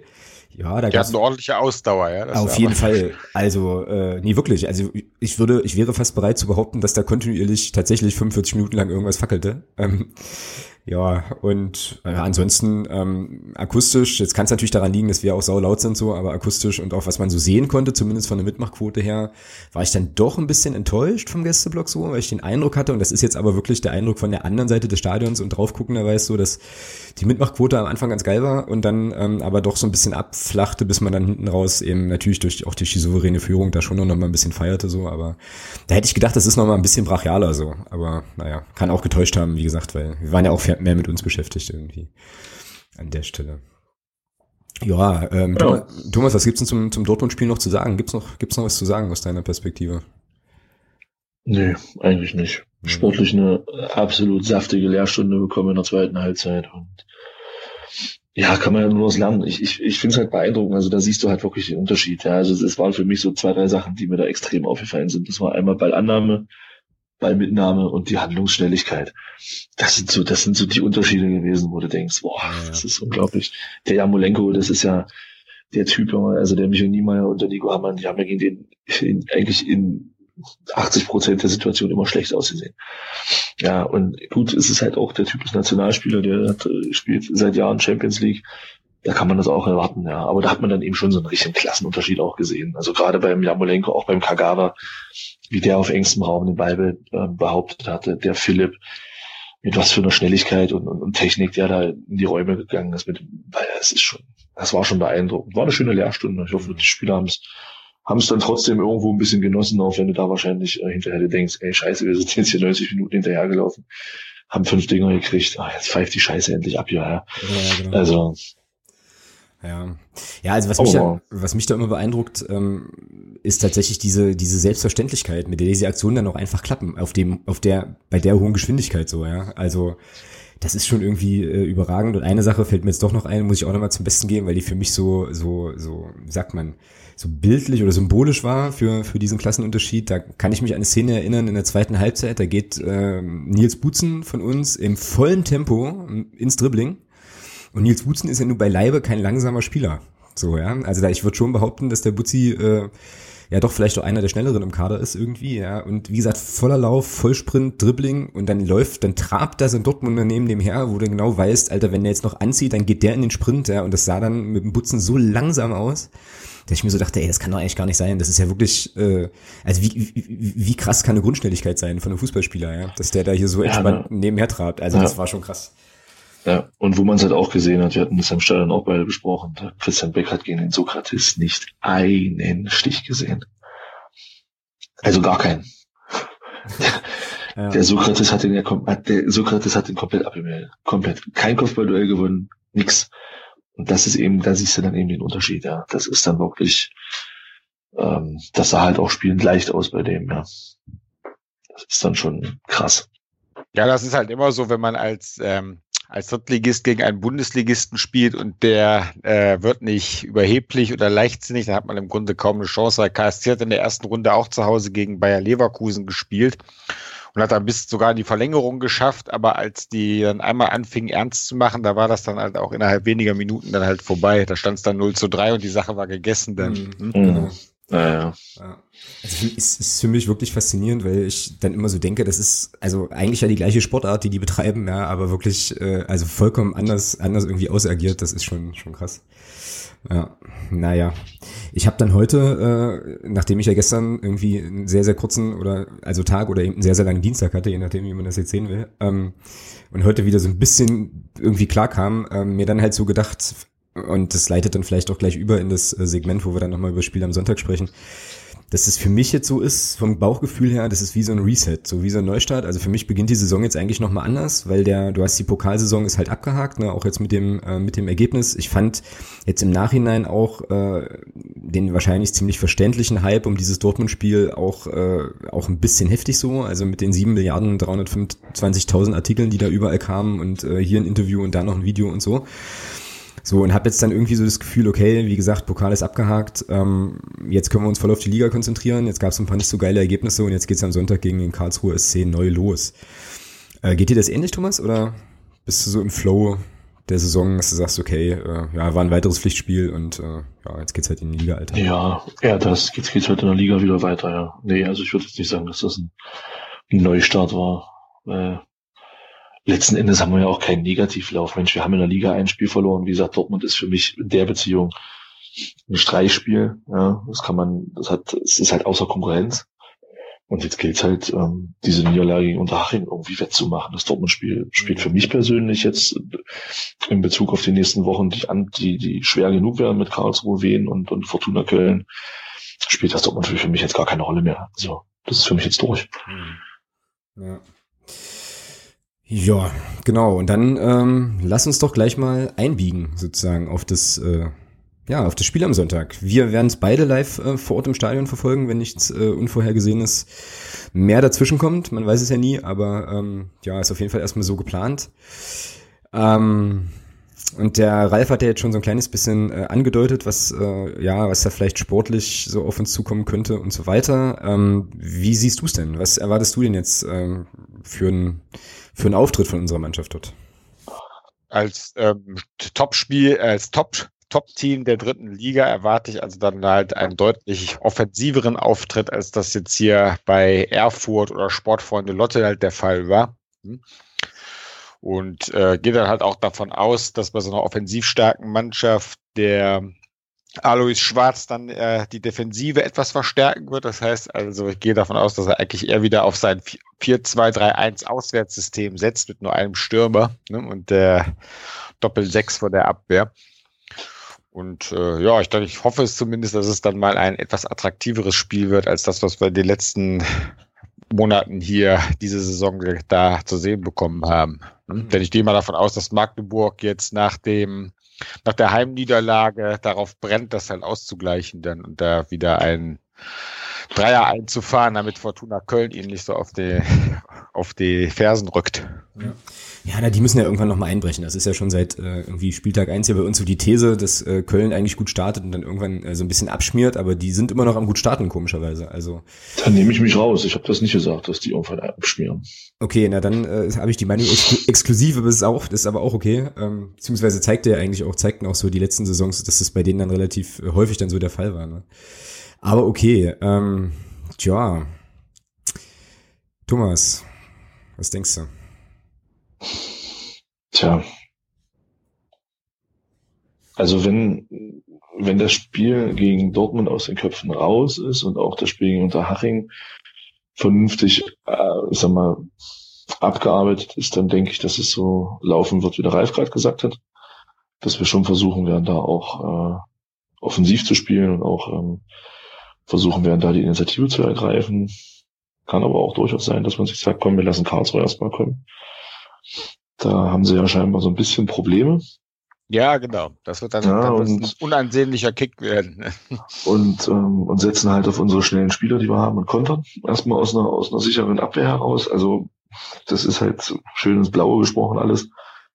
Aber ich denke, dass mit dem Wissen aus 0 zu, aus zwei Spielen mit 0 zu 8 Toren äh, und, oder auch aus dem Unterhaching-Spiel schon erstmal die Idee ist, erstmal wieder kompakter hinten zu stehen. Und deswegen glaube ich, dass wir da nicht von Anfang an Vollgas gehen. Also Vollgas schon im Sinne von 100 Prozent, aber eben nicht unser Heil komplett gleich in der Offensive suchen werden. Hm. Ja, das glaube ich ehrlich gesagt auch. Also ich könnte mir schon genau, wie du jetzt gerade gesagt hast, auch vorstellen, dass man sagt, okay, pass auf, ihr habt jetzt halt ein bisschen kassiert so und ähm, erstmal auch ein bisschen Ruhe in die eigenen Aktionen kriegen vielleicht. Also ähm, so ein bisschen ja, also schon ein bisschen Sicherheit holen. Ja. Genau, mhm. hinten, hinten einfach sattelfest zu sein und erstmal gucken, was Karlsruhe eben so anbietet, weil, ähm, hatten wir ja auch gerade besprochen, ähm, ich glaube, dass die Ansprüche in Karlsruhe ja schon durchaus auch nochmal andere waren und so. Und das ist ja jetzt auch, ähm, auch von der Tabellenkonstellation her, auch wenn das jetzt natürlich, ähm, auch wenn da viele Plätze dazwischen liegen, aber ich glaube für den Karlsruher SC auch ein ganz, ganz wichtiges Spiel. So, ähm, weil wenn du das verlierst gegen, gegen den FCM, ähm, der nun auf dem zweiten Platz steht, dann kann man, glaube ich, also dann ist es, glaube ich, tatsächlich auch nochmal für den Kopf schwieriger zu sagen, okay, vielleicht greifen wir da oben nochmal irgendwie an. Aber wenn man da jetzt vielleicht aus Karlsruher Perspektive ein gutes Ergebnis äh, landet, dann ähm, ja, könnte man vielleicht ja schon noch mal so ein bisschen so ein bisschen nach oben schielen. Also ähm, ich glaube, die müssen schon so ein bisschen was anbieten für uns. Und ähm, ja, also ich denke auch, dass wir da erstmal abwartender agieren werden, glaube aber trotzdem auch, und meine ich jetzt bei dir auch rausgehört zu haben, dass die Mannschaft in sich so auch gefestigt ist, dass die ähm, ja, sich da trotzdem auf die eigenen Stärken besinnt, die es ergibt und ähm, dann eben wahrscheinlich schon auch ähm, die ein oder andere Offensivaktion startet und da versucht auch mehr mitzunehmen als vielleicht nur in der Maut des Unentschieden. Also da bin ich mir eigentlich relativ sicher. Ja, na, ich denke schon, dass wir da insgesamt auch äh, nicht auf 0-0 äh, spielen werden. Also das glaube ich jetzt nicht. Aber ich denke schon, dass man erstmal denkt, dass du sagst, so hier komm, Karlsruhe, zeig mal, was ihr habt. Ja. Und dann gucken wir mal. Ja, ich habe vorhin äh, auch gesehen und dann fiel es mir auch wieder ein, liegt ja auch auf der Hand, dass es ja für unseren Mike Franz auch ein recht besonderes Spiel ist. Ne? Ähm, und ähm, ja, wie ist denn da, wie ist denn der noch so gelitten in Karlsruhe, Ralf? Der ist äh, ein absolut großer Held, der auf den lässt niemand was kommen, sozusagen. Ne? Weil der war hier eine der prägenden Figuren damals des letzten großen Aufschwungs da der Mannschaft, die aufgestiegen ist und dann ja in der ersten Bundesliga-Saison eine ziemlich gute Rolle gespielt hat. Ne? Der KSC war dann ja am Ende siebter da, da in der ersten Bundesliga-Saison. Mhm und war halt auch hier äh, sehr populär in der Fanszene, hatte auch immer hier so, so ein bisschen in seiner Freizeit die Nähe hier mit den organisierten Fans und den Ultras gesucht und so und hat ähm, ist von daher halt sehr populär. Das heißt, wenn der irgendwie seine Nase rausstreckt, dann wird es schon einen ordentlichen Beifallssturm ja, im weiten Rund geben, sozusagen. Ne? Der ist ja hier, da gibt es so eine Anekdote, da war, glaube ich, 2008 war es, glaube ich, Europameisterschaft, kann sein. Mhm. Ja, genau, da war Europameisterschaft und es gab da so einen Typen, der immer beim im KSC im Training rum äh, rumgelungert ist dem Trainingsplatz und der war dann gerade zur Europameisterschaft im Krankenhaus und dann hat der Mike Franz halt dafür gesorgt, dass es einen Fernseher für ihn gibt und hat ihm den ins Krankenhaus gefahren und, so. und deshalb ist halt ähm, Mike Franz sozusagen ein großer Held. Ja, Weltklasse, cool. Ja, ist ja auch ein, ja, ja. ist ja auch ein guter Typ, ähm, so. Ja, genau. Was man äh, von seiner, also wenn man sozusagen nur die Spielerpersönlichkeit als oder den, den Spielertyp als solchen nimmt, der eigentlich gar nicht, vielleicht gar nicht so erwarten würde, aber der ist ja wirklich super, ja. Ähm, umgänglich, war, war ja dann so ein bisschen verschrien auch, so für seine harte Gangart und so, aber äh, ja, Mai. Ja, ja gut, das war dieser der Mario Gomez-Geschichte damals, als da ja, ja, bei den Derbys zwischen KSC und VfB in der Bundesliga. Hm? Ja, Mai, genau. Ähm, und ich habe jetzt gerade nochmal versucht, schnell zu recherchieren, aber habe es nicht, auf die, nicht so schnell auf die Reihe bekommen, ob er denn bei unserem letzten Pflichtspiel gegen den Karlsruher SC, und das habe ich nämlich vergessen nachzuliefern, oder vergessen zu liefern vorhin, ob er da überhaupt im Kader war, das konnte ich jetzt nicht so genau sehen. Auf jeden Fall ähm, war er da schon ähm, Bestandteil der ersten Mannschaft, und zwar war das Jahr 2000, 2001 im DFB-Pokal als wir den Karlsruher SC ähm, nach Verlängerung schlagen konnten. Ähm, und auf jeden Fall war er Bestandteil der Mannschaft. Ich weiß, also gespielt hat er nicht. Aber ja, was beim Kader war, konnte ich jetzt hier nicht sehen. Genau, das war sozusagen, ähm, weil wir auch immer noch so ein bisschen Statistik machen, das war bisher das einzige Pflichtspiel aufeinandertreffen unserer beiden Teams in der Liga. Im Punktspielbetrieb hatten wir uns ja noch nicht noch nicht getroffen und äh, echt sind immer aus immer aus dem Weg gegangen. Genau, ja, ja genau.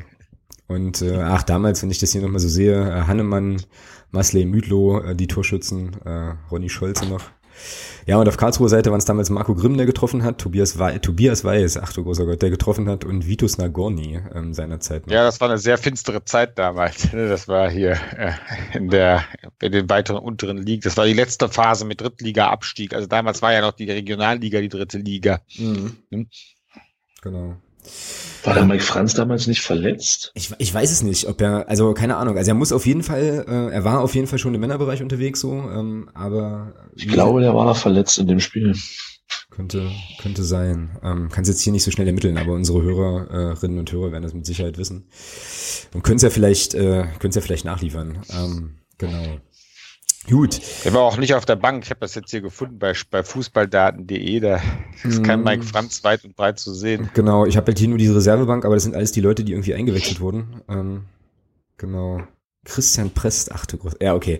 Lasst uns nicht, lasst uns nicht in der Vergangenheit schwelgen, sondern so ein bisschen in die Zukunft gucken. Ähm, wie laufen unsere Mannschaften denn auf? Ralf, leg mal los. Wer wird denn die erste Elf bilden bei euch?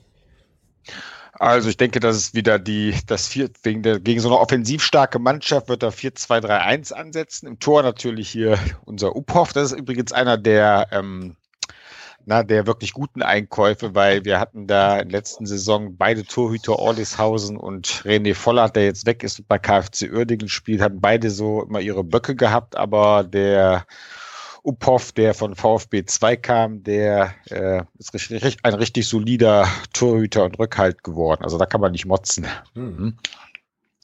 Dann werden wir hier unsere, unsere Senioren-Innenverteidigung haben mit Daniel Gordon und, ähm, na, wie heißt er mit Vornamen? Der Pisot. Pisot, Pisot. David ist der, das. Ja, genau, David Pisot, ja, dass die beide jenseits der 30 und äh, zwar sehr erfahrene Burschen, aber einmal mitunter halt ein bisschen langsam im, ähm, in, im Denken und Handeln, wenn es da hart auf hart kommt. Deshalb, wie gesagt, das, wenn ich Trainer der gegnerischen Mannschaft wäre, ich würde versuchen, mit möglichst viel Tempo durch die Mitte zu kommen. Hm? Hm. Auswärts, äh, außen auf den beiden, also eine Viererkette spielt beim KSC immer und da auf den Außenpositionen wird dann links den Jonas Föhrenbach sehen und den ähm, jungen Bader. Wie heißt der mit Vornamen? Ich kann die Vornamen immer nie. Äh, der Matthias Bader. Matthias genau, der Matthias Bader, der ist ein Eigengewächs der Rechtsverteidiger und der Jonas Föhrenbach, der kam von SC Freiburg dann. Dann wird es eine Doppelsechs geben mit hier dem Martin, Marvin Wanicek und dem äh, Marcel Melem. Das ist ja, äh, ursprünglich waren ja hier diese beiden erfahrenen Ein Einkäufe, der Hofmann von Fürth und der Bülow von 1860 München fürs zentrale Mittelfeld vorgesehen, aber das hat der Alois Schwarz als erstes festgestellt, dass mit so zwei so langsamen Spielern da in der Mittelfeldzentrale, dass das nicht gut ist. Die beiden sind noch relativ jung, ne, beide hier um, um die Anfang 20 rum und die äh, haben eigentlich in den letzten in den letzten Spielen recht solide agiert. Also das gerade auch hier, ich glaube, die, die, dass die Gegentore, die Gegentorflut nachgelassen hat, liegt auch nicht zuletzt daran, dass halt die, die beiden da jetzt in den letzten, in den letzten Wochen immer im zentralen Mittelfeld gespielt haben und die, der Abwehr dadurch ein bisschen mehr Stabilität gegeben haben. Ne? Weil wenn man die, die Innenverteidigung unter Druck setzt, dann wird's da immer ein bisschen, äh, es geht dann immer stark auf die Nerven sozusagen. Da muss man immer, äh, ja, immer so ein bisschen zittern. Hm. Dann in, in, der, der junge, wir haben hier so ein Talent vom KSC, das ist der nächste, der weggekauft wird, der Florent Muslia. 19-jähriger Zehner, der dann immer vorne in, dem 4-2-3-1 zentral offensiv im Mittelfeld steht. Hm. Der ist, da durfte letzte Saison eigentlich kaum rein unter den, äh, kaum ran unter den anderen Trainern da, unter den vielen, aber der Alois Schwarz hat ihn gleich hier zum Stammspieler gemacht. Ja, ich glaube, das ist der nächste, der, der verkauft werden wird von den, von den Karlsruher Nachwuchstalenten. Dann links offensiv den Marc Lorenz, der letzte Saison bei Wien Wiesbaden gespielt hat. Mhm. Der ist ja ja sowas wie ein ähm, Vorlagenkönig der, der dritten Liga gewesen. Ich glaube, der hatte, glaube ich, zwölf 12, 13, 14 so um den Dreh rum Vor Torvorlagen gegeben, da von seiner linken Seite raus. Er muss noch ein bisschen an seiner Präzision arbeiten. Da äh, gehen, kommen halt viele Flanken, die dann irgendwo hinterm Tor landen oder so. Und auf der rechten Außenseite der Burak Kamuku, der auch ein junger, junger Kerl, also ein relativ junger Kerl, 21 Jahre, der von Borussia Dortmund 2 kam und jetzt auch hier unter Alois Schwarz äh, Stammspieler geworden ist. Und im Sturm halt, der hat in den letzten Spielen gespielt und hat auch ein paar Mal getroffen. Der Fabian Schleusener, der ist vom SC Freiburg ausgeliehen. Und der hatte in, in der, äh, also in der letzten Rückrunde hat er irgendwie einen Kreuzbandriss gehabt und ist jetzt praktisch seit Sommer wieder im Training und wieder im Einsatz und es wird eigentlich immer besser jetzt. Ne, und hat dann den beiden alten Drittligascorern Anton Fink und Dominik Stroh-Engel so ein bisschen den Rang abgelaufen, weil die haben in den letzten beiden Spielen beide nur auf der Bank gehockt halt. Ne? Ja, weil Schleusner, Schleusner arbeitet halt auch sehr viel mit und wenn du mit dem Dominik Stroh-Engel als Stürmer spielst, dann spielst du im Grunde genommen mit einem Mann weniger, weil der wirklich nur ja. vorne steht und auf Bälle wartet halt. Ne? Und das ist halt gerade bei einer Mannschaft, die defensiv halt viel arbeiten muss, um ähm, wenig Tore zu kassieren, ist es natürlich immer so ein bisschen heikel, wenn man dann einen Stürmer hat, der defensiv praktisch gar nichts macht. Dann. Das, das stimmt. Und äh, ich kann mich gut erinnern, wir haben halt gesagt, als das, als das irgendwie so raus war mit dem Kader, halt, oh, der Fink und der Strohengel, hei, hei, hei, das wird schon, äh, wird schon übel. Und jetzt spielen die halt beide gar nicht. Ja? Also zumindest jetzt in, äh, in wie, wie du gerade sagtest, letzten Spielen nicht. Das ist schon erstaunlich irgendwie. Also, ähm, ja. Für die beiden wahrscheinlich auch keine so super, ähm, super gute äh, Situation, aber ja, ist halt so. Das heißt, es ist im Prinzip die gleiche Aufstellung, die ihr im letzten Punktspiel auch hattet, ne? Wahrscheinlich. Ja, genau. Die, da würde ich schon sagen, dass da im Grunde gibt es da keinen großen Grund zu, zu wechseln, zumal auch die, die Älteren da, die fürs Mittelfeld in Frage kommen würden, wie Bülow und Hofmann in den letzten Spielen angeschlagen waren. Anton Fink war auch zuerst ein bisschen angeschlagen, aber dann hat halt der Fabian Schleusener ziemlich gut gespielt, nachdem er halt als einzige Spitze da agiert hat. Bei, beim vorletzten Heim, also beim letzten Heimspiel hat er so eine Art Doppelspitze gehabt, also nicht 4-2-3-1, sondern mehr so ein 4-4-2-System mit ähm, Anton Fink als hängende Spitze hinterm Schleusener, aber ich kann mir gegen eine offensiv starke Mannschaft wie Magdeburg kann ich mir nicht vorstellen, beim Alois Schwarz, dass er mit zwei Stürmern agieren würde. Das würde irgendwie nicht zu ihm passen. Der ist mhm. mehr so, mehr so der Defensivfanatiker, glaube ich. Mhm. Ja, und das äh, ist eine spannende Aufgabe, glaube ich, auch für, für Jens Hertel. Äh, Thomas, wie geht das denn an? So, es ja wirkte schon auch alles relativ, äh, ja, relativ kompakt, relativ dicht, äh, so äh, defensiv bei Karlsruhe offenbar. Ja, hau raus. Also grundsätzlich mit elf Spielern. Ähm, äh, wir haben Tor wird Jan Glinker spielen, das ist, glaube ich, ganz klar. Äh, warte, warte, warte, ich schmeiße hier kurz mit. Glinker, okay, ja. Wobei, ich muss sagen, der Alexander Bruns hat ähm, seine Sache gegen Dortmund, finde ich, ordentlich, sehr, sehr ordentlich gemacht. Und ähm, also ich denke mal, wenn man da äh, ein bisschen aufpasst und den Jungen ein bisschen bei Laune hält, glaube ich, dann ist der Jan Klinker Nachfolger im Kader. Da müssen wir erstmal keinen mehr verpflichten für die Nummer eins. Ich finde, er hat das sehr, sehr gut gemacht. Genauso auch wie der Mario Seidel damals gegen Augsburg. Also wenn beide, wenn, wenn die Torhüter jetzt erstmal dann bleiben, dann sind wir da ganz gut aufgestellt auf der Position. Ja, sehe ich auch so, ja. Ähm, immer in Abhängigkeit davon, was natürlich Jan Klinker dann im kommenden Sommer macht. Der Vertrag läuft ja aus, schauen wir mal. Gut, aber das ist jetzt nicht das Thema. Ähm, dann die Abwehr. Richard Weil wird zentral spielen wieder. Mhm. Ja, die Verletzung von Tobi Schwede ändert natürlich einiges und ich glaube, wir werden ein bisschen defensiver spielen. Deswegen glaube ich, werden wir mit äh, Schäfer, Weil und Handke hinten spielen. Mhm. Äh, links der Nico Hammann, zentral ähm, Björn Rother, Dennis Erdmann, Nils Butzen, rechts.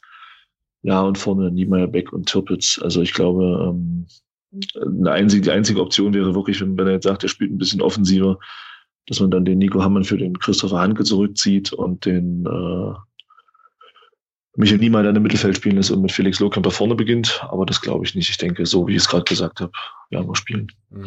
Magdeburg spielt eigentlich immer mit einem 3-4-3, ne? wenn ich das hier so, wenn ich das so durchgucke, hier was davon. Von der Grundausrichtung, ja. Genau. Ja, wobei, wobei das jetzt in den letzten Spielen dann schon auch mal ähm, eine Viererkette gegeben hat. Also gegen Dortmund zum Beispiel ähm, hat er irgendwie auch den, den Nico Hammann in die Innenverteidigung eine Viererkette gehabt ähm, und sich da auch versucht, was einfallen zu lassen. Ähm, also das ist schon, schon auch durchaus variabel, aber so die Grundordnung ist, glaube ich, immer erstmal das 3-4-3 und dann ähm, ist es schon durchaus auch mal so, je nachdem, wie, ähm, wie das Spiel auch verläuft, dass er dann halt auch im Spiel mhm. dann nochmal, ähm, sich dann nochmal umsortiert oder die Jungs umsortieren lässt. Ähm, genau. Von daher ist das schon noch eine. Ja, das ist eigentlich schon, schon, schon relativ offensiv, so von der Grundaufstellung her halt. Ne? Ja, ist, ja, ist es auch. Und ähm, ich, ich sag mal, wenn man so die bisherigen Saisonergebnisse halt auch sieht und auch äh, gerade ähm, zu Hause dann zum Teil auch die Ergebnisse und so, das äh, gibt ihm ja dann auch recht. Ne? Also ich meine, warum nicht, wenn es funktioniert und gut läuft? Wir haben so ein kleines, mhm. System, wir haben so ein kleines Systemopfer bei uns mit dem ähm, Andreas Ludwig, der ähm, eigentlich so als klassischer Zehner irgendwie dann geholt worden ist, der dann dort dadurch, dass äh, also irgendwie in diesem 3-4-3 jetzt nicht so richtig einen Platz findet ähm, und aber das Problem hat, dass die Mannschaft eben so funktioniert, dass äh, ja, also dass du eigentlich keinen Grund hast, das irgendwie zu verändern so. Aber das ist schon so die Ausrichtung auch klar. Ähm, genau. Er aber gegen Unterhaching auch nicht nachgewiesen hat, dass er in die Mannschaft gehört zurzeit. Richtig, richtig, genau. Also bin ich auch. Das muss man, ja. das muss man leider Gottes so deutlich sagen. Also gegen ja. Unterhaching hat er ja von Anfang an gespielt auf der Doppel, auf dieser zentralen Halbposition. Ja, das war jetzt keine Bewerbung für ja, weitere Startelf-Einsätze. Also von daher. Ja. Richtig. Ähm, Richtig. Deswegen wird er auch äh, gegen Karlsruhe, glaube ich, nicht von Anfang an ähm, spielen. Denke ich auch nicht. Ich bin, ja, ich habe, äh, also ich weiß auch nicht genau, aus einem Grund geistiger Umnachtung oder immer noch vorhandenem Schlafmangel hatte ich irgendwie so im Kopf, dass Tobi Schwede eine rote Karte bekommen hatte und jetzt aber wieder spielen kann und hatte völlig verdrängt, dass der also einfach nur verletzt ist. Ja, ist großartig. Nee, der ist leider Gottes verletzt, ja. Ja, ja, also ich weiß auch nicht, was mich da irgendwie geritten hat oder was ich da verwechselt habe, keine Ahnung. Aber ähm, ja, also Glinker definitiv im Tor sehe ich auch so. Dreierkette habe ich genauso. Äh, Schäfer, Weil, Handke, wobei ich sagen muss, dass ähm, ja, mir der, äh, der Steffen Schäfer jetzt gegen Unterhaching äh, nicht so gefallen hat. So. Also mm, da gab es schon die eine oder andere Szene, wo ich so dachte, ja, hm, also bei der einen, ich glaube beim 2-0 ist es, äh, hat er, also schaltet er ab nach dem Abschluss vom, äh, vom Hain und äh, ja, also dass der dann im Prinzip ähm, da Kopfball nach, nach Kopfball ähm, Nachsetzen des Kopfballs so ähm, dann das Tor noch machen kann. Und ich glaube, beim ersten Tor ist er, also steht er irgendwie schlecht. Aber äh, ja, wobei die, wobei beim ersten Tor nach seinem Stellungsspieler das Ding eigentlich schon gegessen war. Wie jetzt? Die Mannschaft stand, naja, also im Prinzip war die Situation vorbei.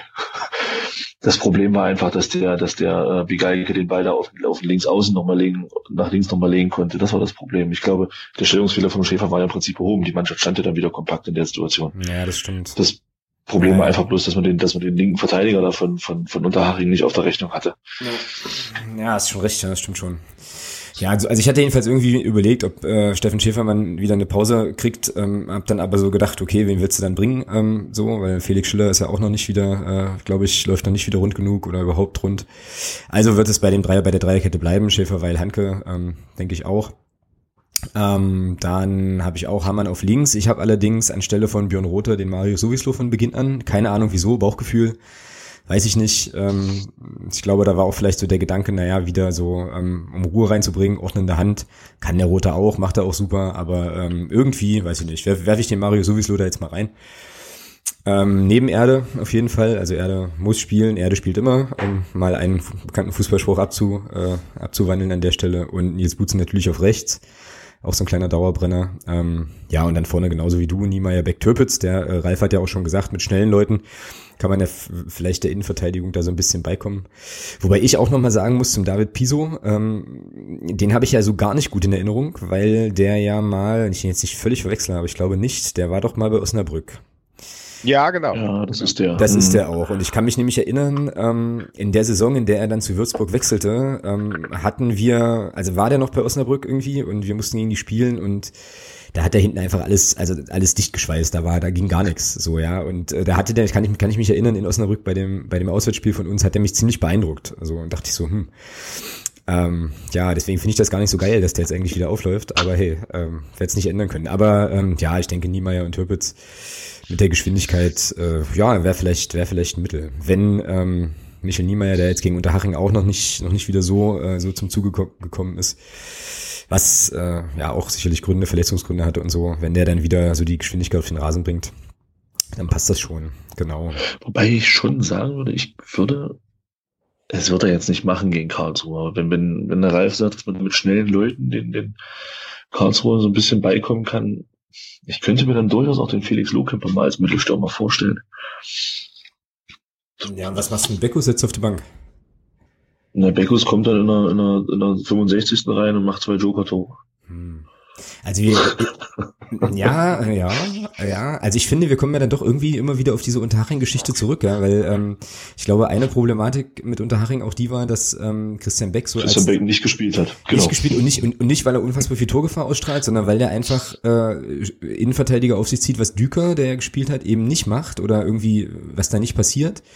Und wes weswegen ich ja auch glaube, dass äh, der Niemeyer und der Türpitz gegen Unterhaching auch jetzt nicht so die Aktionen hatten, die sie vielleicht in anderen Spielen hatten, weil äh, die Räume vielleicht ein kleines bisschen enger waren. So deswegen das kann durchaus sein. Glaube ich schon, dass Christian Beck Nein, das wieder spielt. Christian Beck wird spielen, klar, ja. natürlich. Und ich finde Lohkemper irgendwie auf dem Flügel auch, äh, also wäre spannend zu sehen. Ähm, es hat jetzt überhaupt keine Relevanz, ja, aber bei FIFA spielt er zum Beispiel bei mir auch Mittelstürmer. Ähm, aber hey, mega Referenz. ähm, Nee, aber ja, der dann, ist auf Flügel. Muss er, der, ja, dann genau. muss er Mittelstürmer spielen. Aber der, bei, Mainz hat er zum, hm? bei Mainz hat er zum Beispiel zentral gespielt, ja. bei Mainz 2. Ja, aber ich meine, ja, aber ich meine, mit dem Tempo, das er hat und so, ist er natürlich auf dem Flügel auch super, super aufgehoben. Ja, aber der Zentrale doch auch. Ja. Stimmt schon. Also, es ist kein schlechtes Kriterium für einen Mittelstürmer, wenn er schnell ist. Also, ja, das stimmt. Kann auf jeden Fall erstmal nicht schaden auch, ja. Schon richtig. nun gut, äh, nun gut. Wird aber ähm, ja für den für das Spiel am Sonntag sicherlich doch auch eher unwahrscheinlich sein. Ähm, Ralf, wie geht's aus? Uh, ich bin mal optimistisch, geht 1-1 aus. Optimistisch mit 1-1, okay, alles klar. Äh, Thomas. Ja, ich schätze Magdeburg ziemlich stark ein, muss ich schon sagen. Okay, okay. Ja, das letzte Mal, dass das passierte hier im Podcast, gab es eine 0-3 Heimniederlage. Äh, ich wollte es gerade sagen. tipp, tipp verdammt nochmal auf eure eigenen Vereine, damit wir da mal ordentlich gewinnen können. Das, ist, das, das kann aber nicht so schwer sein. so, Thomas, sag mal. Also gegen Harry habe ich, hab ich 1-1 getippt, das ging 0-3 aus. Gegen Dortmund habe ich 1-0 getippt, das ging 0-5 aus. Ich tippe jetzt gegen Karlsruhe einfach mal 2 zu 1 für Karlsruhe und nehme trotzdem an, dass wir das Spiel gewinnen. So. Okay, es wird, äh, also diese Berechnung wird eingehen als die Thomasche Formel in die Geschichte der, äh, der Fußball-Orakelei. Ich äh, bin beim Ralf und äh, mache jetzt mal den Thomas aus den vergangenen Tipp, äh, Tipprunden und sage, es wird unser erstes Unentschieden. Und wir spielen 1-1. Und ich wäre damit, naja, je nachdem, wie das Spiel verläuft, aber ich wäre damit tatsächlich auch okay, wenn wir in Karlsruhe einen Punkt mitnehmen, Minimum. Wäre das für mich schon in Ordnung. Auch. Okay, wunderbar. Dann haben wir den, ähm, den Teil doch auch, ähm, denke ich, relativ gut besprochen. Und ich würde sagen, wir rutschen mal in unser sonstiges Segment. Und jetzt könnte es sein, dass hier irgendjemand aus dem Call geflogen ist. Seid ihr alle noch da? Ich bin, ich bin wieder da. er, er ist wieder da. Okay, sehr gut. Ähm, ich wollte eigentlich das Mikro auf Stumm schalten und habe auf Auflegen gedrückt, ich Idiot. Nicht so schlimm. Alles gut. Ähm, Genau, sonstiges Segment. Ich äh, muss sagen, ich habe nichts mitbekommen, ähm, so aus Gründen, aber der Thomas hat hier zwei Sachen in unser Dokument gezaubert. Und zwar steht da zum einen 19,2 Millionen Steuerrück. Ach nee, gar nicht. Wir sind bei Neues von Reinhard. Das, ich, Trollo. Ich wollte es gerade sagen. Ja, ja, äh, löscht das, löscht das, spult zurück, löscht das. Äh, wir sind bei Neues von Reinhard und noch gar nicht mehr sonstiges. genau, satanische Verse und äh, 19, das passt aber, das, das wiederum passt aber zum DFB. So. Ähm, Siehst du? 19,2 also Neues von Reinhard, ähm, 19,2 Millionen Steuerrückzahlung. Erzähl uns mehr, Thomas. Naja, das ist doch schon ein bisschen länger her. Das war doch, glaube ich, letzte Woche, dass das Finanzamt Frankfurt ähm, einen Steuerbescheid rausgeschickt hat an den DFB im Zusammenhang mit, mit dem äh, gekauften Sommermärchen 2006, ähm, dass man dass der DFB wohl für 2006 seine Gemeinnützigkeit äh, verloren hatte in dem Jahr und dass man jetzt sagt, man fordert 19,2 Millionen Steuern nach für dieses Jahr 2006. Der DFB hat natürlich da jetzt äh, Einspruch gegen eingelegt. Mal gucken, wie das weitergeht. Sie sind ja schon fleißig am Sammeln wieder. Ja, es gab ja dann schon die ersten äh, Urteile wieder, wo dann Vereine, auch unsere, wieder bestraft wurden. Und ja, mal gucken, wie das weitergeht. Ich bin echt mal gespannt, wie das weitergeht und in welche Richtung das geht, wo sich das hin entwickelt und wie die Gerichte dann da entscheiden werden. Sind 19,2 Millionen für den DFB eigentlich eine Größenordnung, die irgendwie bedrohlich ist für den Verband? Oder ist das irgendwas, Nein, wo, wo, die sagen, hier, hier äh, das haben wir hier gerade rumliegen in der Geschäftsstelle, holt sich halt ab?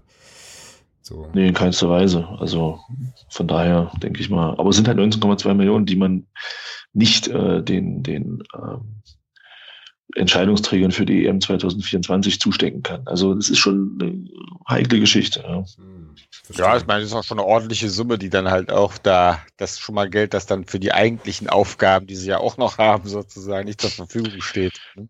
Aber nicht wirklich wahrnehmen. Das muss man leider auch sagen. Also ein Bekannter von mir, ein Kollege von mir ist ähm, ist Jugendtrainer in, in, in Barlem und der hat halt auch immer mal wieder so ein bisschen Kontakt dann durch zum, zum, zum ähm, Sachsen-Anhaltinischen Fußballverband und ja, da ist es schon ganz interessant, was man da mal so hört ähm, in Richtung Finanziermodelle des DFB und sowas alles. Mhm. Das ist echt, echt faszinierend, was man da so, was da so eben nicht passiert. Ja, also. ja. Naja, ich werde sie das wohl erstmal löhnen, das ist das, was ich gehört habe. Ähm, und genau werden dagegen auch äh, Einspruch einlegen.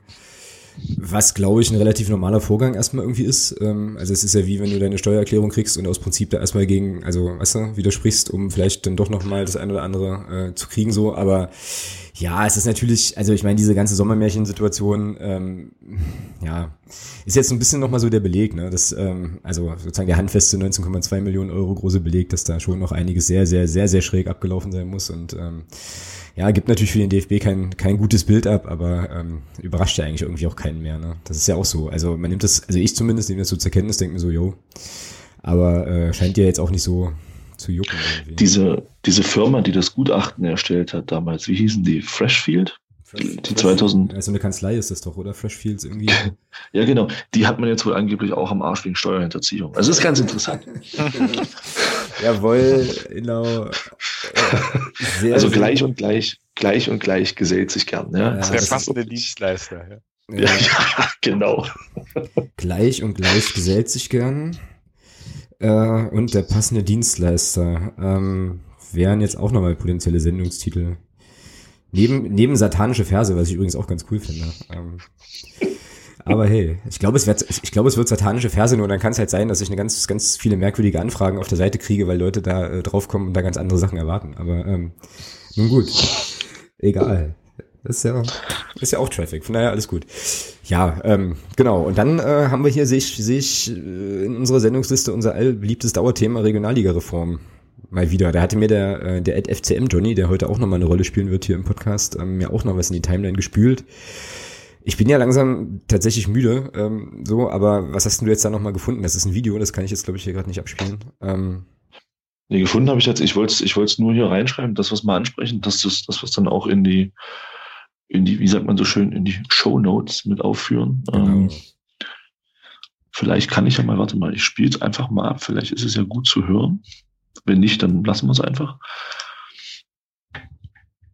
Ich spiele es einfach mal, wenn der Rechner sagt, er hat Bock. Warte, das wäre jetzt eine gute Gelegenheit für.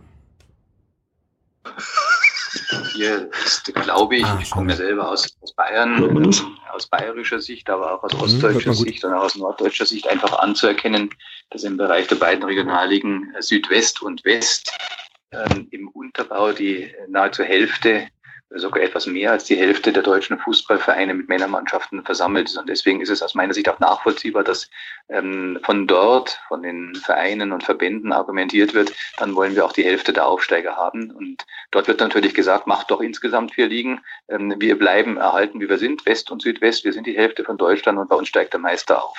Ähm, und das kann man als Argument auch nicht von vornherein von der Hand weisen, obwohl ich eigentlich grundsätzlich ähm, auch Aufstiegsrunden insgesamt als keinen schlechten Weg mit erachte. Das bedeutet aber dann, wenn ich zu vier Ligen kommen möchte, dass die Regionalligen Nord, Nordost und Bayern nicht erhalten bleiben können, sondern dass aus diesen drei Ligen zwei gebildet werden müssen.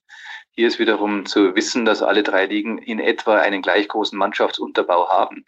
Ähm, der Nordosten hat zwar mehr Landesverbände als der Norden oder Bayern, aber äh, im Unterbau Mannschaften sind dort fast genauso viele äh, versammelt. Und deswegen ähm, ist es eben so, nachdem äh, der Blick auf die Landkarte zeigt, dass Norden, der Regionalliga Nordbereich und Bayern keine gemeinsame Grenze hat. Wenn ich also aus drei Ligen zu zwei Ligen verschmelzen muss, dann muss ich eben ähm, aus dem Bereich der Regionalliga Nordost einen Teil zur Regionalliga Bayern geben und einen anderen Teil zur Regionalliga Nord mitgeben. Das würde dann bedeuten, dass ähm, ein Zusammenschluss erfolgen müsste von Bayern mit Sachsen und Thüringen. Ähm, aus meiner Sicht ist das nicht vorstellbar und ich werde auch dem nicht das Wort reden. Ich glaube, dass es ganz, ganz wichtig ist für die Vereine im Bereich der Regionalliga Nordost auch als eigene Einheit identitätsstiftend erhalten zu bleiben. Deswegen, wenn man mich fragt, für was ich bin, dann bin ich ganz klar für den Erhalt der Regionalliga Nordost, aber eben auch der Regionalliga Nord und Bayern. Und dann bin ich allerdings auch für Ehrlichkeit und für Offenheit. Wer das fordert, wer das für wünschenswert primär erachtet, der kann dann nicht mehr dafür sein, dass der Meister aufsteigt, sondern dann muss ich eben aus drei Meistern zwei Aufsteiger machen, zum Beispiel in einer Aufstiegsrunde. Jetzt gibt's äh, bis zum 8. Dezember noch äh, viel Diskussionsbedarf, auch viel Diskussionszeit. Jetzt werden verschiedene ähm, Anträge formuliert werden. Ähm, es ist ja auch mit vorstellbar, dass ich die fünf Ligen erhalte und dann die Meister und den Zweiten aus der Regionalliga Südwest. Warum zwei Mannschaften aus Südwest? Weil diese Liga doppelt so viele Mannschaften in etwa hinter sich hat als zum Beispiel die Regionalliga Nordost oder Bayern. Deswegen haben die bis heute bei der Aufstiegsrunde zwei Mannschaften. Wäre natürlich auch denkbar, dass man die fünf Meister und den Zweiten des Südwestens in wie auch immer geartete Aufstiegsrunden packt, jeweils zwei Dreierrunden und zwei steigen auf. Es gibt viele Modelle und das muss jetzt miteinander diskutiert werden und am Ende müssen wir schauen, wofür es die Mehrheit gibt. Bis 14 Tage vorher kann jeder Verband äh, seine Vorschläge einrechnen. Mit wie vielen verschiedenen Vorschlägen rechnen Sie und über wie viele wird dann möglicherweise abgestimmt? Also ich rechne aktuell sicherlich mit drei, vier verschiedenen äh, Vorschlägen oder Modellen. Ja, gut, und, okay. Ähm, also, ja, wir, ja. also wir fassen zusammen, ähm, Regionalliga Bayern bleibt auf jeden Fall erhalten und äh, ja, aber ich meine, es gibt schon ein paar Sachen, ähm, also ein paar Argumente, die natürlich nicht von Hand zu weisen sind. Also ähm, klar, wenn man ja, sich. Guck mal, wenn du dir wenn du dir die anguckst, die Regionalliga Bayern hat mehr Vereine als der Nordostdeutsche Fußballverband und fast mehr als doppelt so viele, ich glaube sogar 2,5-fach so viele Aktive halt. Ne? Ja, das, ja, ja, genau der, der, die Ex-DDR ist halt ein bisschen entvölkert sozusagen, dass da so wenig Vereine und Aktive dann halt sind. Und die müssen halt ein bisschen darauf achten, dass praktisch der Weg für einen Verein von ganz unten in die Regionalliga halt in Mecklenburg-Vorpommern nicht einfacher ist als in Bayern oder in Württemberg halt. Ja, genau. Also es ist, ja, genau. Das ist halt da auch das, was ich meine. Also es sind schon ein paar Argumente, die man, ja, die man relativ schlecht äh, vom Tisch wischen kann, ja. So irgendwie. Ja, aber das Problem haben sie sich doch selber geschaffen. Ja, klar, natürlich. Das ist ja, das, das ist ja unstrittig, sozusagen. Also, ich sag mal so, hätte man damals gesagt, okay, wir machen von vornherein vier Ligen und der DFB nimmt dann für seine zweithöchste Spielklasse, die die Regionalliga ja nun mal ist, auch ein bisschen mehr Geld in die Hand, weil es ist ja da. Ja? Siehe 19,2 Millionen Steuerrückzahlung. Ja, dann wäre das alles kein Problem. Man hätte vier Regionalligen gemacht, man hätte eine 20er dritte Liga, man hätte vier Absteiger, man hätte vier Aufsteiger. Das wäre alles kein Problem. Was spricht denn dagegen, eine Nordoststaffel zu machen, eine, eine Nordweststaffel zu machen, eine Südoststaffel zu machen und eine Südweststaffel zu machen? Da spricht doch überhaupt nichts dagegen. Das machst du, ziehst du einmal ein Kreuz durch Deutschland, mehr oder weniger, ein bisschen blöd gesagt, und du hast vier Ligen. Dann fördert der DFB das Ganze finanziell etwas mit dem Geld, was er ja augenscheinlich durchaus hat. Und dann ist die Problematik vierte Liga gelöst. Nein, macht man nicht, weil man das Geld braucht, um sich irgendwelche Scheißturniere zu kaufen. Jo, genau, Punkt. Und jetzt äh, haben wir zum 8.12., hat er gerade irgendwie erzählt, ne, ähm, gibt es jetzt wohl irgendwie da diese, diese, genau, ähm, gibt's einen Termin. diese Entscheidung da und ähm, ja. Wir dürfen gespannt sein. Genau. Alex, ich bin so froh, dass wir 2015 aus dieser ganzen Scheiße raus sind, ey. Ja, Dito, auf jeden Fall. Weil was nämlich auch klar gewesen wäre, würden wir immer noch in der vierten Liga äh, rumkrepeln und gäbe es eine Ligareform und hätte man sich mit Platz, weiß ich nicht, sechs qualifizieren müssen, um die dritte Wären Liga. wir siebter geworden. Wären wir siebter geworden, wäre klar. Ne? Also Standard, ja, der FCM hat ja da eine gewisse Historie, was solche Qualifikationssaisons betrifft und ähm, das hätte, also das, ja, da wären glaube ich die Quoten beim Wettanbieter auch jetzt nicht so super, super günstig gewesen für. Ähm, hättest du kein Geld mit verdient, wenn du das getippt hättest so. Ähm, tja, naja, also aber zum Glück ähm, muss, muss es uns sozusagen aus sportlicher Perspektive ähm, hoffentlich für lange, lange, lange Zeit erstmal nicht mehr interessieren und ähm, man darf doch hoffen, dass, dass wir uns die ganze Sache dann bei Zeiten mal doch stark von oben nochmal angucken ne? und uns von dieser Problematik noch ein Stückchen weiter entfernen. Dafür kriegen wir dann andere Probleme, aber ähm, ja, so ist es nun mal.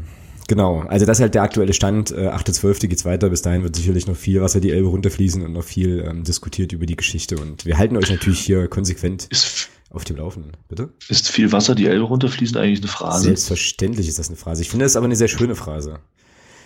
Gut, dafür, dann ist es zwei wert, okay. Gut, okay, alles klar.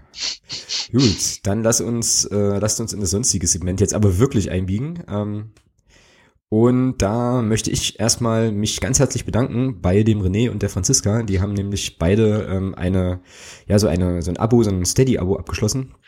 Jetzt in den letzten Tagen und unterstützen damit hier äh, unter anderem natürlich auch den Podcast, aber auch den Blog. Ihr seid sehr großartig. Vielen, vielen Dank dafür. Cool. Ich wollte mich auch nochmal bedanken bei oh. dir für deinen Blogtext, den du geschrieben hast zum Spiel gestern. Ah, okay. Toll. Vorgestern. Ja, freut mich. War super. Cool. Ja, wirklich. Großartig geschrieben. Cool, cool.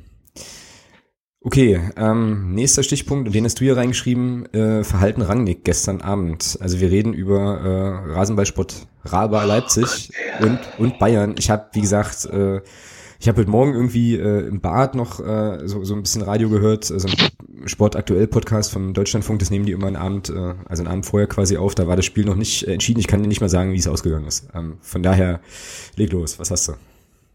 Naja, letzten, also mir geht es eigentlich nur darum, dass der, dass der Rangnick in der Halbzeitpause tatsächlich mit dem Handy fuchteln, also mit dem Smartphone in der Hand zum Schiedsrichter gerannt ist und, und, ihm, und ihm zeigen wollte, was er doch für eine Fehlentscheidung da getroffen hat. Ähm, für die, die es nicht gesehen haben, es ging da um einen Elfmeter, um einen Elfmeter den äh, der Vidal hat den, ich glaube, den Forsberg war es, ähm, gefault. Und ähm, der Schiedsrichter Zweier hatte erst auf Elfmeter entschieden war sich wohl scheinbar aber nicht so richtig sicher und hielt dann nochmal Rücksprache mit seinem Linienrichter und der Linienrichter hat dann wohl gesagt, äh, es war außerhalb des Strafraums Und er hat den Elfmeter zurückgenommen und hat halt einen Freistoß draus gemacht. So. Und das hat halt den Herrn Rangnick scheinbar etwas äh, geärgert. Und daraufhin ist er dann mit dem Smartphone in der Hand in der Halbzeitpause in Richtung Schiedsrichter gerannt und wollte ihm dann zeigen, äh, dass er doch da Mist gebaut hat. Ja, das war die, also, Geburt, die Geburtsstunde des Handy-Videobeweis. Ne? Genau, also jetzt wissen wir auch endlich, wer der schwere Videoschiedsrichter ist. Es ist Ralf Rangnick. Ähm, ja, also es war einfach nur peinlich. Der Mats Hummels hat es ganz gut auf den Punkt gebracht. Der hat ihn ja dann da abgefangen, mehr oder weniger. Und dann hat er gesagt, Junge, sowas gehört sich halt nicht, ja. Und hat halt absolut recht. Und keine Ahnung, was der sich da dabei gedacht hat. Was ich aber allerdings noch viel amüsanter fand, äh, war nach dem Spiel dann, als dann die Bayern das Spiel dann im Elfmeterschießen gewonnen hatten und ausgerechnet ein gewisser Herr Timo Werner den entscheidenden Elfmeter verschossen hat, ähm, war die Aussage von Karl-Heinz Rummenigge äh, nach dem Spiel. Also es war, wir hatten erst den, den, den Trainer von, von Leipzig da, den, wie heißt er? Hasen, Hasenhütte. Genau, danke. Ähm, und der hat sich so ein bisschen über den Schiedsrichter aufgeregt. Ja, der hatte wirklich einen sehr, sehr schweren Tag, muss man wirklich sagen. Da waren ein paar Entscheidungen dabei. Ei, ei, ei. Und ähm, dann kam halt der Karl-Heinz Rummenigge dazu und er sagte jetzt nicht Wortwort, aber sinn, sinngemäß sagte er Tatsache, ähm, man sollte aufhören, nach solchen Spielen immer über den Schiedsrichter zu debattieren. Ich weiß nicht, ich glaube, ich habe das ganze Haus aufgeweckt in dem Moment, weil ich so lachen musste. Ja, ausgerechnet Karl-Heinz Rummenigge. Jeder, der sich so ein bisschen für Fußball interessiert und auch so Champions League guckt, denke mal bitte zurück an den April, ja, wo, ja. wo, ein gewisser ungarischer Schiedsrichter, ein gewisser Herr Kassai, das Champions League-Spiel gegen Real Madrid pfiff, das Rückspiel. Ja, und ein Herr Rummenigge sich Wochen später noch ähm, dazu geäußert hat. Ich musste da so lachen und fand das wirklich grandios, wie er dann meinte, ähm, man solle nicht immer über den Schiedsrichter debattieren. Komischerweise kommt die Aussage von ihm immer dann, wenn sie davon, selber davon profitiert haben. Das ist interessant. Ja, also, aber gut. Zufälle ich, gibt's. Ja, ja genau. musste ich ein bisschen schmunzeln. Ähm, ja, das war schon lustig. Bayern, ich meine, gerade Bayern ist dafür bekannt, ja, das machen die schon seit Jahren, sich immer aufzuregen, wenn irgendwas gegen sie gepfiffen wird. Also von daher. Ja. ja, krass. Dann haben die das also im Elfmeterschießen ähm, gewonnen und äh, ja, okay. Ja, muss, muss man auch sagen. Also die fünf Elfmeter der Bayern-Spieler, super. Das waren Elfmeter. So musst du im Elfmeterschießen schießen. Das war, die waren alle unhaltbar. Ja. Ja, jetzt erklären sich, also und wenn, wenn ausgerechnet äh, Imo Erner äh, die letzten, ähm, das letzte Ding verschossen hat, dann erklären sich ja. für mich, erklären sich für mich natürlich auch die ganzen Hihi und Haha-Tweets, die ich in meiner Timeline heute Morgen fand, nachdem ich ja in einem deliriösen Schlaf fiel gestern um 20 Uhr äh, und heute Morgen irgendwie wieder so reinguckte. Äh, und mir so dachte, okay, äh, Bayern RB, Bayern RB, hihi, haha, alles klar. Ähm, ja, da muss irgendwas Lustiges vorgefallen sein. Das ist dann jetzt sozusagen hiermit auch, auch geklärt. Ja, Weltklasse. Ist doch äh, großartig. Ich freue mich an der Stelle sehr auf die nächste Folge 93 übrigens. Dann. ja. Äh, okay, ja, und äh, vielleicht zu dieser Geschichte mit Rangnick. Also, wie gesagt, ich habe es ja noch nicht gesehen, so, aber das ist, also, was ist denn das für ein Heinz? Ja, also, bitte dich. So, ähm, ja, aber ohne Worte. Also, ja, was willst du, da, was willst du dazu nur groß sagen? Ja, ist schon, schon schräg. DFB-Pokal insgesamt. Äh, DFB-Pokal zweite Runde generell, das wäre noch auf dem Zettel. Ich könnte mir denken, du spielst an auf die äh, Pyro-Aktion oder äh, was meinst du? Äh, ah, das, also Schweinfurt-Frankfurt, da hat's auch ordentlich gelodert. Ähm, war sehr schön anzusehen. äh, ja, ansonsten, ich wollte, nee, ich wollte einfach mal, also was, was so an, an Ergebnissen da war, vor allem so vorrangig halt Paderborn, ja, also das ist ja schon nicht mehr normal, was da passiert. Deswegen habe ich vorhin auch gesagt, für mich sind die durch. Ähm, 2-0 gegen Bochum, den, den nächsten, den nächsten Höherklassigen da rausgekegelt.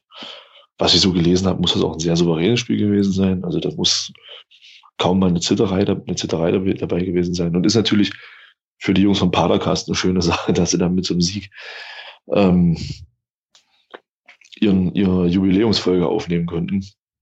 Wobei ich aber sagen muss, ich habe vorhin schon mal reingehört, die Jungs klangen alle sehr nüchtern. Also es hat mich ein bisschen überrascht. Könnte daran gelegen haben, dass sie, glaube ich, den, den Markus Krösche, äh, Krösche zu Gast haben. Markus Krösche, mhm, genau. Sich, äh, also den Sportdirektor ist es, glaube ich, ne, in Paderborn und sich da wahrscheinlich jetzt ja. nicht so nicht so äh, zum, zum äh, Holz machen konnten äh, durch übermäßigen Bierkonsum. Übrigens an der Stelle, um das mal kurz nachzuliefern, eine meiner absoluten Lieblingsfolgen des Padercasts ist die Saisonabschlussfolge, glaube ich, der letzten Saison gewesen, weiß ich gar nicht mehr genau. Auf jeden Fall haben sich da alle veritabel besoffen und äh, das war, es war, sensaz es war sensationell gut, weil du quasi, ich glaube, die haben zweieinhalb Stunden oder was aufgenommen und ähm, du konntest richtig miterleben, wie das halt irgendwie immer äh, immer schräger wurde. Ich, äh, also es hat mich sehr unterhalten. Das war war sehr sehr cool. Genau. Ja, aber äh, nee, stimmt schon. Also äh, ich habe gestern, als ich das Ergebnis äh, oder vorgestern, ich weiß, ich weiß gar nicht mehr, ähm, dann so gehört habe, habe ich so gedacht, naja gut, das ist für uns oder das ist für die dritte Liga vielleicht auch gar nicht so schlecht. Ähm, so, dann ähm, bleibt da eine Doppelbelastung für Paderborn auf jeden Fall nochmal erhalten. Ich gönne denen das aber, ich freue mich auch, wenn die halt nochmal einen attraktiven Gegner ähm, kriegen ähm, und so weiter. Ähm, und dass da noch ein bisschen weitergeht, ist auf jeden Fall eine schöne Geschichte. Klar, keine Frage. Ja. Ja, und ansonsten, ähm, vielleicht kann, weiß das einer von euch beiden oder vielleicht kann man das nochmal in Erfahrung bringen, was mir so aufgefallen ist, so ähm, Pyro-Aktionen, Choreografien technisch, ähm, das hatten wir dann auch im Auto auf Drückwort nochmal diskutiert, irgendwie gab es überall Feuerwerk, ja, so von hinterm Stadion, das gab es bei uns auch.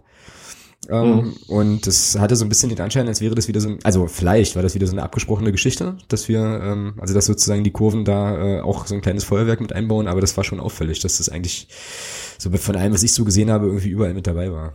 Ja. Und äh, an der Stelle auch nochmal einen Daumen hoch an Union Berlin für das Spruchband, eure Brandschutzbestimmungen gehen in Flammen auf und dann ein äh, ja, eine doch recht, äh, recht hell erleuchtete Kurve. Das fand ich schon irgendwie auch ganz nett. Gar nicht mitbekommen ist. Ja, das war schon, war schon schön. Ich mag so, so, so, so Sachen mag ich ja dann schon sehr. Ähm, das auch so ein bisschen ähm, gut zu verpacken an der Stelle, ist schon cool. Ja, Schönes Ding. Haben wir noch was im sonstigen Segment? Was euch so vielleicht untergekommen ist noch? Also meinerseits nicht. Vielleicht hat der Ralf noch was. Nö, das war ja sonst nichts groß. Da höchstens ein paar Sachen in Schottland, aber das interessiert die Hörer ja nicht so. Damit kämen wir aber wieder, äh, glaube ich, ganz gut zurück zum Anfang. Ich habe äh, nämlich gelesen, dass irgendwo ähm, bei den Rangers ein Manager entlassen wurde. Ja, genau, der Pedro Caixinha, der Trainer von äh, so New Rangers, weil die Rangers existieren ja eigentlich gar nicht mehr. Die sind ja 2012 bankrott gegangen und da in, auf der Insel ja Profivereine eigentlich gar keine Vereine sind, sondern Companies. Und wenn die Company halt bankrott geht, dann hört im Grunde genommen der Verein, also der, das Objekt, was Fußball spielt, im Grunde aufgehört zu existieren. Und es ist im Grunde so, dass dann die Insolvenzmasse von einer anderen Company gekauft wurde, die sich dann wieder in Rangers umbenannt hat, sozusagen. Die hat praktisch das Stadion und die Mannschaft, also das, was davon übrig war, und übernommen. Im Grunde ist es halt eine Neugründung. Ne? In der Tradition des Vereins. Und die, die hatten halt ja so in der letzten Saison sind sie wieder aufgestiegen, weil die wurden dann zwangsweise die vierte Liga runtergesetzt und hatten dann einen Trainer, der war, glaube ich, von der Mannschaft, die, die die sechste in den Vereinigten Arabischen Emiraten war, dieser Pedro Caixinha da geholt und der dem schlug schon eine gewisse Skepsis entgegen und nachdem sie jetzt hier aus fünf Heimspielen nur einen Sieg geholt haben und gestern hier eins zu eins gegen Kilmarnock gespielt hatten, war halt die Geduld zu Ende und dann musste er heute gehen dann. Hm? Genau. Aber wenn jetzt, wenn jetzt die Rangers, ich sag mal, weg sind und das neu gegründet wurde, hm? ähm, sind denn dann auch die ganzen Titel aus dem Vereinsregister gestrichen? Nee, das ist die, äh, Rangers ist halt sozusagen, der, im Grunde ist es, bei uns ist es ja schon so, dass die Medien und Verbände so ein bisschen von Bayern besessen sind. Ne? Also das heißt ja immer hier international für, muss, wenn es wichtig, dass Bayern gut dasteht oder so. Und das ist praktisch so, dass. Das war Aussage vom, vom, vom DFB-Vize, das kam nicht aus dem Medien. Ja, genau, genau. Der, hat, der hat gesagt, wir müssen alles dafür, also alle müssen alles dafür tun, dass es Bayern ja, gut geht. Genau, so war genau. es ja. Genau, genau. Und in Schottland ist es so, dass halt in Medien und in Verbänden die, die so eine gewisse Zuneigung zu Rangers ist, aber nochmal um den Faktor 10 sozusagen stärker und deshalb haben sie die Titel sozusagen nicht ah, okay. gestrichen, obwohl so. es dann große Bewegungen halt gab bei den anderen Vereinen, die gesagt haben, hier, weil es, es war ja nicht nur die Insolvenz, sondern es war auch so, die hatten ja in den 90er Jahren, als der schottische Fußball noch so ein bisschen weiter oben war, eine relativ gute Mannschaft, hatten ja auch ein paar deutsche Nationalspieler da gespielt. Ne? Mhm. Und englische Nationalspieler, die Paul Gascoigne und so. Und um das zu finanzieren, hatten die ein paar obskure Steuersparmodelle, mit dem praktisch die Spieler einen Teil des Gehalts über irgendwelche EBT genannten Modelle in Offshore-Steuerparadiesen ihnen steuerfrei zugekommen sind, den Spielern.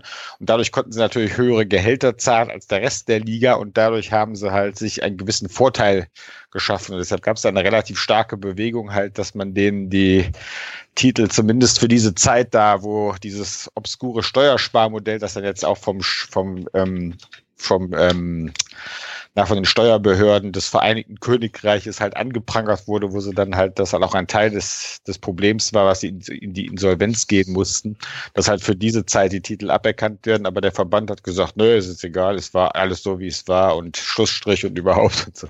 Ja. Ja, also ähm, eine Bezeichnung, die ich dann mal gelesen habe, ist irgendwie auch Zombie Rangers, äh, was ich äh, ziemlich großartig finde, ja, so als ja. so als sprachliches ja. Bild. Und ich glaube, was du, also das Problem, was du in Schottland ja wahrscheinlich auch einfach hast, ist, wenn du wenn du die Rangers ähm, quasi da auch rausnimmst, dann geht dir ja auch ein Old Firm verloren, ne? also so ein ähm, auch relativ, glaube ich, zugkräftiges Derby, wo auch viel Geld dran hängt und so. Also ich glaube, das spielt da garantiert auch noch ja, so, genau. irgendwie so eine Rolle, ne? dass du da äh, eben auch nicht so hart durchgreifen würdest oder durchgreifst, wie du es vielleicht tun würdest, wenn es ein kleinerer Verein wäre. So. Ja, genau, genau. Das, das ist der Punkt dabei. Ja, der schnöde Mammon, ja, wie es halt irgendwie überall ist. Und ich habe vorhin ähm, gesehen, auch äh, in deiner Timeline, dass du gesagt hast, okay, Rangers können sich irgendwie noch um Platz drei balgen. Wer ist denn gerade Zweiter in der schottischen Liga? Das ist hier der FC Aberdeen, der ist eigentlich die in den letzten Jahren, gerade seit die Rangers praktisch weg waren, so der das, was halt einem Konkurrenten für Celtic am nächsten kommt, geworden. Die spielen eigentlich immer die meiste Zeit der Saison halt auch relativ gut mit und sind dann so über relativ lange Zeit so im Bereich von zwei, drei Punkten dahinter oder so wie aktuell halt war, sogar punktgleich mit Celtic da vorne dran. Aber jetzt war diese Woche auch hier das Topspiel Aberdeen gegen Celtic und da haben sie natürlich dann wieder verloren gegen Celtic und dann sind sie sozusagen jetzt wieder drei Punkte dahinter, aber die haben sich praktisch als Nummer zwei jetzt etabliert. Also praktisch Celtic ist die uneingeschränkte Nummer eins, dann ist Aberdeen die mehr oder weniger uneingeschränkte Nummer zwei und dahinter balgen sich dann halt hier die die neuen Rangers und Hibernian aus Edinburgh und und Hearts und Motherwell und St. Johnston, so die anderen Clubs dann halt. Ja, ach cool. Na, Aberdeen ist ja auch eine, äh, eigentlich auch ein Name, den man noch kennen kann. Ne? Also Sir Alex Ferguson äh, lange dort trainiert äh, und so, oder also zumindest. Ja, genau. Die hatten ja auch bei in den 80ern eine gute Phase. Also mhm, da, da genau. war ja die Zeit des, des New Firm, als Celtic und Rangers so ein bisschen die Krise hatten und dann ein paar Jahre hintereinander Aberdeen und dann die United äh, Meister geworden waren. Ne? Und aber die Zeit ist jetzt halt auch schon ein bisschen vorbei. Ist jetzt auch schon 30 Jahre her. Ja, genau. Ja, und mit diesem Ausflug in den englischen, nee gar nicht, in den schottischen Fußball würde ich äh, sagen, machen wir das sonstige Segment äh, dicht und kommen zum Hörer der Woche. Da habe ich heute äh, eine Nominierung und ich glaube, die können wir äh, einstimmig bestätigen. Zumindest denke ich, wird mir der Thomas da keine Steine in den Weg legen. Ich würde nämlich ganz gern den äh, FCM-Johnny nochmal nominieren für seinen BVB-Einspieler, den er uns dazukommen lassen, für den äh, Gast in der letzten, nee gar nicht, ich will mal letzte Woche sagen, ist ja Blödsinn, äh, vom Montag. Thomas, Thomas, was hältst du davon? Ja, Super. Nehmen Sehe ich auch so. Machen wir. Ähm, also, Johnny, ähm, Glückwunsch und danke für äh, diesen Einspieler auf jeden Fall nochmal.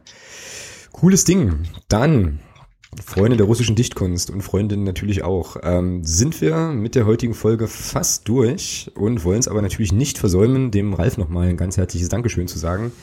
Schön, dass du da warst ähm, und äh, vielen Dank für deine Einblicke in den Karlsruher SC. Cooles Ding. Ja, ich danke auch. Es war mir eine Ehre, bei diesem legendären Podcast mal dabei sein zu dürfen. Oh, das hat noch niemand gesagt. Du kannst jetzt öfter vorbeikommen. Oh.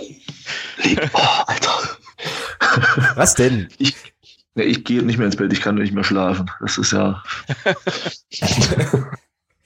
ja. Genau. Äh, Ralf, sag mal noch äh, schnell, wo man dich, äh, wo man dich lesen kann. Also in Twitter unter @ballreiter, also wie der Pferd, wie einer auf dem Pferd und ein Ball halt. Und mein Blog heißt ballreiter.football, weil wegen meiner Affinität zu spanischem Fußball. Über den wir jetzt noch gar nicht gesprochen haben. Das machen wir dann. Ja, ich wollte gerade sagen, das eben hieß es doch noch Schottland. Genau. Ja, ja, ja, ja, Spanien mag ich auch. Ja, das machen wir auf jeden Fall in der Rückrunde, würde ich sagen. Nehmen wir uns das mal mit auf den Zettel genau. und gucken uns, gucken uns da die ja. spanische Liga noch mal so ein bisschen an. Cool. Ähm, ja, dann haben wir ja jetzt schon auch fast wieder äh, eine und eine Dreiviertelstunde ähm, hier zusammen äh, bekommen. Und ähm, glaube aber auch, dass das nicht so, wie gesagt, nicht so arg schlimm ist, weil ähm, das Spiel gegen den Karlsruher SC findet ja am Sonntag statt, ist auch eine längere Fahrt, also ähm, gegebenenfalls ergibt sich ja da auch die Gelegenheit, das ganze Ding hier noch äh, in Ruhe anzuhören. Wir werden ähm, ganz regulär wieder in der kommenden Woche aufzeichnen am Mittwoch ähm, und uns dann natürlich ähm, ausführlicher mit dem Spiel gegen den KSC beim KSC vielmehr ähm, beschäftigen und natürlich auch auf das anstehende, dann anstehende Spiel schauen. Das dürfte dann Wiesbaden sein. Ähm, auch keine ganz so einfache Aufgabe. Genau, in diesem Sinne ähm, hören wir uns dann wieder und ich sag äh, Tschüss in die Runde und macht es gut. Tschüss. Tschüss.